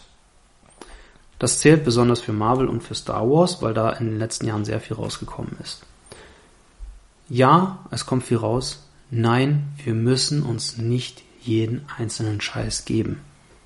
Es ist okay, wenn ihr keinen Bock auf Skihulk habt. Es ist okay, wenn ihr sagt, Andor ist mir zu ernst. Es ist okay, wenn ihr sagt, mich interessiert außerhalb der Skywalker-Familie wenig in Star Wars. Dann guckt die Sachen, die damit zu tun haben. Und es ist nicht schlimm, wenn man andere Sachen nicht guckt, später im Internet nachliest. Das ist alles kein Problem. Und liebe Studios, bitte, wenn eure, euer Serienfinale, euer Staffelfinale rauskommt, dann haltet die Fresse auf Social Media. Ich muss, ich möchte mir eine Serie, ich gucke zurzeit nicht Secret Invasion von Marvel. Weil ich warte, bis die Serie komplett draußen ist und dann gucke ich sie mir am Stück an. Weil ich keinen Bock habe, immer eine Woche zu warten bis zur nächsten Folge. Bitte, bitte, bitte, lasst es, sobald die sechste Folge draußen ist, sofort instant zu spoilern. Gebt uns Fans auch die Zeit, um den ganzen Scheiß zu gucken. Mhm. Fördert kein FOMO. Lasst uns gucken, worauf wir Bock haben. Ja, und, und schaut daraus, worauf haben denn die Fans Bock, was machen wir mehr. Mhm. Und es ist okay, wenn mal ein Jahr lang kein Star Wars oder Marvel-Film rauskommt. Wir freuen uns dann umso mehr auf den nächsten. Ja, wir haben ja zum Glück einfach mal nicht groß über Book of Boba Fett geredet. Du meinst Mandalorian 2.5? Richtig. so, hey, lass uns in sechs Folgen drei Folgen den Mandalorian reinbringen. ja. Äh, Und es gibt ja auch Personen, wo du dann auch merkst, sogar die Schauspieler. Der Schauspieler von Boba Fett, Mhm. auch Mark Hamill, bevor Episode 8 rausgekommen ist. In vielen Interviews merkst du an der Art, wie sie reden, dass sie, Bock kämpfen, ja, äh, positive Worte zu finden, weil sie teilweise Ja. eben nicht einverstanden sind mit der Richtung, wo es hingeht. Ja. Was ich interessant finde, weil sie dann ja selber auch zu einem gewissen Grad Fan sind. Ja, was aber, ähm, das ist was, was äh, mir aufgefallen ist, gerade bei Reboots und Mhm. Fortsetzungen und so weiter. Es wird ja gerne irgendwie, nehmen wir mal, nehmen wir mal Ghostbusters Legacy. Ja. Ich habe ihn noch nicht gesehen, aber ich weiß, ich glaube zu wissen, Bill Murray taucht da auf. Ja. Mhm. Kurz im Cameo oder sowas. Für viele Fans ist sowas ja, okay, die alte Generation gibt Mhm. ihr okay dafür, indem sie jetzt da mitspielen. So, das ist so, so ein bisschen ein Qualitätsding. Okay, irgendjemand von der alten Riege spielt Mhm. mit, also kann das nicht so scheiße sein. Bullshit. Die Typen, die Schauspieler, die das machen, die brauchen auch Geld. Ne? Vergessen wir das mal nicht. Das sind nicht nur Künstler, das sind auch Leute, die arbeiten da. Mark Hamill hat sich hingestellt und hat gesagt, er war überhaupt nicht einverstanden. Das war nicht seine Vision von Luke Skywalker, wie sie in Episode 8 dargestellt wurde. Aber er hat auch gesagt, das ist Luke Skywalker für eine völlig neue Generation. Das ist nicht mehr unseres, sondern das ist das für die Leute, die jetzt damit aufwachsen. Und ich glaube, viele Leute sehen da einfach nur, oh ja, das ist nicht mehr unseres, also das ist Kacke. Nein, er hat gesagt, das ist das für die junge Generation, die jetzt damit aufwächst. Die nicht ein Leben voller Luke Skywalker hat so zu sein aufwachsen, sondern die den jetzt erstmal kennenlernen. Lasst den Leuten doch einfach ihre Freude an den neuen Sachen. Und wenn du keinen Bock mehr hast auf die nächste Fortsetzung von Star Wars, dann guck dir die Originaltrilogie an und sei damit glücklich. Was ich an der Stelle auch noch einbringen möchte, ist, und das ist eine Sache, die wird, glaube ich, auch in den nächsten Jahren sehr stark forciert werden von Filmstudios. Es gibt viele Stellen, wo du merkst, okay, der Plot in Film oder Serie juckt mich nicht so sehr, aber manchmal habe ich ein Videospiel hier im Kopf, das sehr gut gelaufen ist. Zum Beispiel bei The Witcher, wo es eine Verfilmung gibt. Es gab Bücher, es gab Ja. Spiele, es gibt Ja. eine Serie. Auch bei Star Wars gibt es Videospiele, die sehr, sehr gute Plots haben. Force Unleashed. Genau. Fallen Und das, sind, Order. und das sind so Geschichten, wo du merkst, okay, krass, da hat sich jemand Gedanken gemacht. In der Verfilmung kann das auch richtig, richtig geil aussehen, weil es teilweise zwischendrin ja schon Cutscenes gibt, die ultra Mhm. Ja, ja. gut aussehen. Manches davon wurde sogar schon geklaut. Wenn ich zum Beispiel an Obi-Wan denke, wo es eine Szene gibt, Mhm. Ja. äh, oder ein paar Szenen im Fortress Inquisitorius, Mhm. äh, wo du dann so merkst, okay, das ist einfach eins zu eins aus einem Videospiel geklaut. Ja. Ähm, deswegen an der Stelle, falls ihr Bock habt auf die Star Wars Welt, es gibt auch Videospiele. Theoretisch könntet ihr sogar auf YouTube die Cutscenes der Spiele sehen. Mhm. Falls ihr das mal sehen möchtet und eine andere Art von Plot mit anderen Personen haben möchtet. Ja. Die vergleichsweise respektvoll auch mit der, um äh, mit der Vorlage umgehen. Das heißt, an der Stelle ist wirklich auch für Fans gute Qualität garantiert. Mhm. Ähm, was zudem ein Thema ist, und das ist eine Sache, die Streaming-Plattformen aber recht schnell merken werden, ist, wenn du nur noch darauf aus bist, irgendwie Emotionen zu erwecken, zu provozieren, Mhm. aber dann schrottigen Content lieferst, ganz egal, ob du eine Intellectual Property von vorher erworben hast Ja. oder selber etwas rausbringst, womit du einfach nur provozieren möchtest. Auf Netflix ist letztes Jahr, glaube ich, eine, ein Horrorfilm rausgekommen, der damit geworben hat, dass er die meisten Jumpscares Ja, ja. hat, die jemals ein Film hatte. Wenn das dein einziges Argument für den Film ist, dann, dann ist das halt scheiß Werbung, dann ist das Mhm. Genau. ein Kackfilm. Richtig. Und an der Stelle werden sie dann auch hart leiden müssen, weil es immer wieder Studios gibt, die tolle neuen Content rausbringen. Auf der Star Wars Seite war ich zum Beispiel eben mit Endor sehr, sehr begeistert, gerade für die erwachsene Zielgruppe. Äh, wenn du sagst, du möchtest eben ein solches Fantasy-Thema haben, das gut aufgearbeitet ist, äh, zum Teil könnte man sich da sogar was wie, ähm, wie Arcane anschauen. Was durchaus da auch funktionieren würde. Es gibt solchen Content, man muss halt teilweise etwas länger suchen. Ja, klar. Und ähm, ganz ehrlich, wenn euch Sachen auf den Sack gehen, wenn euch auf den Sack geht, dass Firmen, dass, dass Studios nur noch damit werben, wie divers sie sind, dann guckt euch den Scheiß bitte nicht an. Bezahlt nicht dafür. Weil was passiert, wenn ihr das bezahlt, ist, die Firmen haben Erfolg damit und machen das weiter. Ja, die scheißen auf eure Kritiken. Gebt denen einfach kein Geld. Wartet bis auf Netflix raus ist, guckt dann, wenn ihr Bock drauf habt. Oder lasst es einfach aus. Diese, habt keine Angst, irgendwas zu verpassen. Weil ganz ehrlich, wir haben so dermaßen scheiß viel Content heutzutage, dass jeder sich aussuchen kann, was er angucken möchte. Und wenn euch nur die alten Sachen gefallen, dann schaut euch die alten Sachen an. Und lasst doch den Leuten, die Spaß an den neuen Sachen haben, lasst denen doch den Spaß. Es gibt viele Fro Leute, die freuen sich darüber, dass Ariel von der Schwarzen gespielt wird. Lasst denen die Freude, sollen die Kinder sich das angucken. Wenn ihr keinen Bock drauf habt, wenn ihr die weiße Ariel sehen wollt, dann guckt euch den Zeichentrickfilm an. Es ist doch, so schwer ist es doch gar nicht. Müssen wir immer wieder irgendwie alles kritisieren? Das ist was, was, was mir gar nicht gefällt an unserer heutigen äh, Gesellschaft in Filmen. Wir haben so viel Bock darauf, irgendwo Sachen zu finden, die scheiße sind und die wir nicht mögen und das dann laut, laut als Kunst zu tun. Und es gibt, wie wir vorher gesagt haben, es gibt ganze YouTube-Channels, äh, die nur darauf basieren, auf dem Hass, den sie auf irgendwelche IPs abladen können.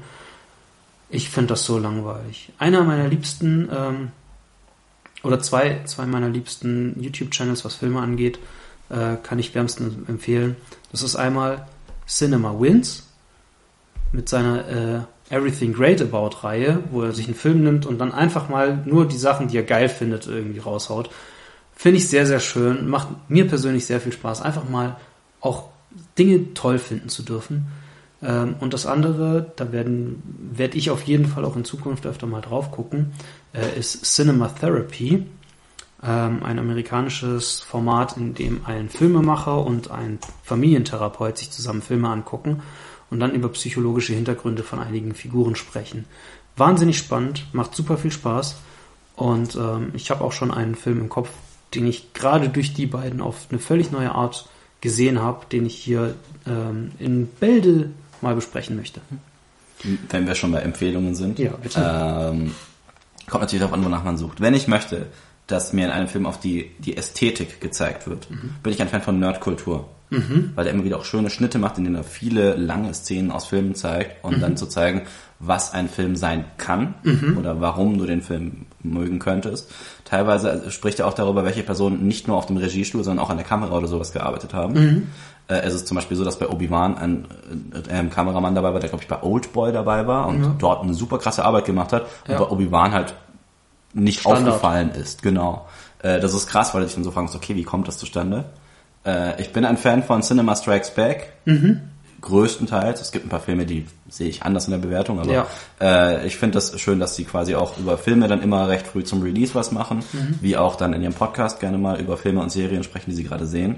Falls man mal was, was sehen möchte als Beispiel, wo ein Film in die Pfanne gehauen wird und man ein bisschen Englisch bzw. schottisch angehauchtes Englisch sehen kann. Da gibt es vor allem einen Typen, der eben groß geworden ist über solches, solche Rage-Videos. Der heißt The Critical Drinker, der auf YouTube recht Das ist- groß geworden ist ja.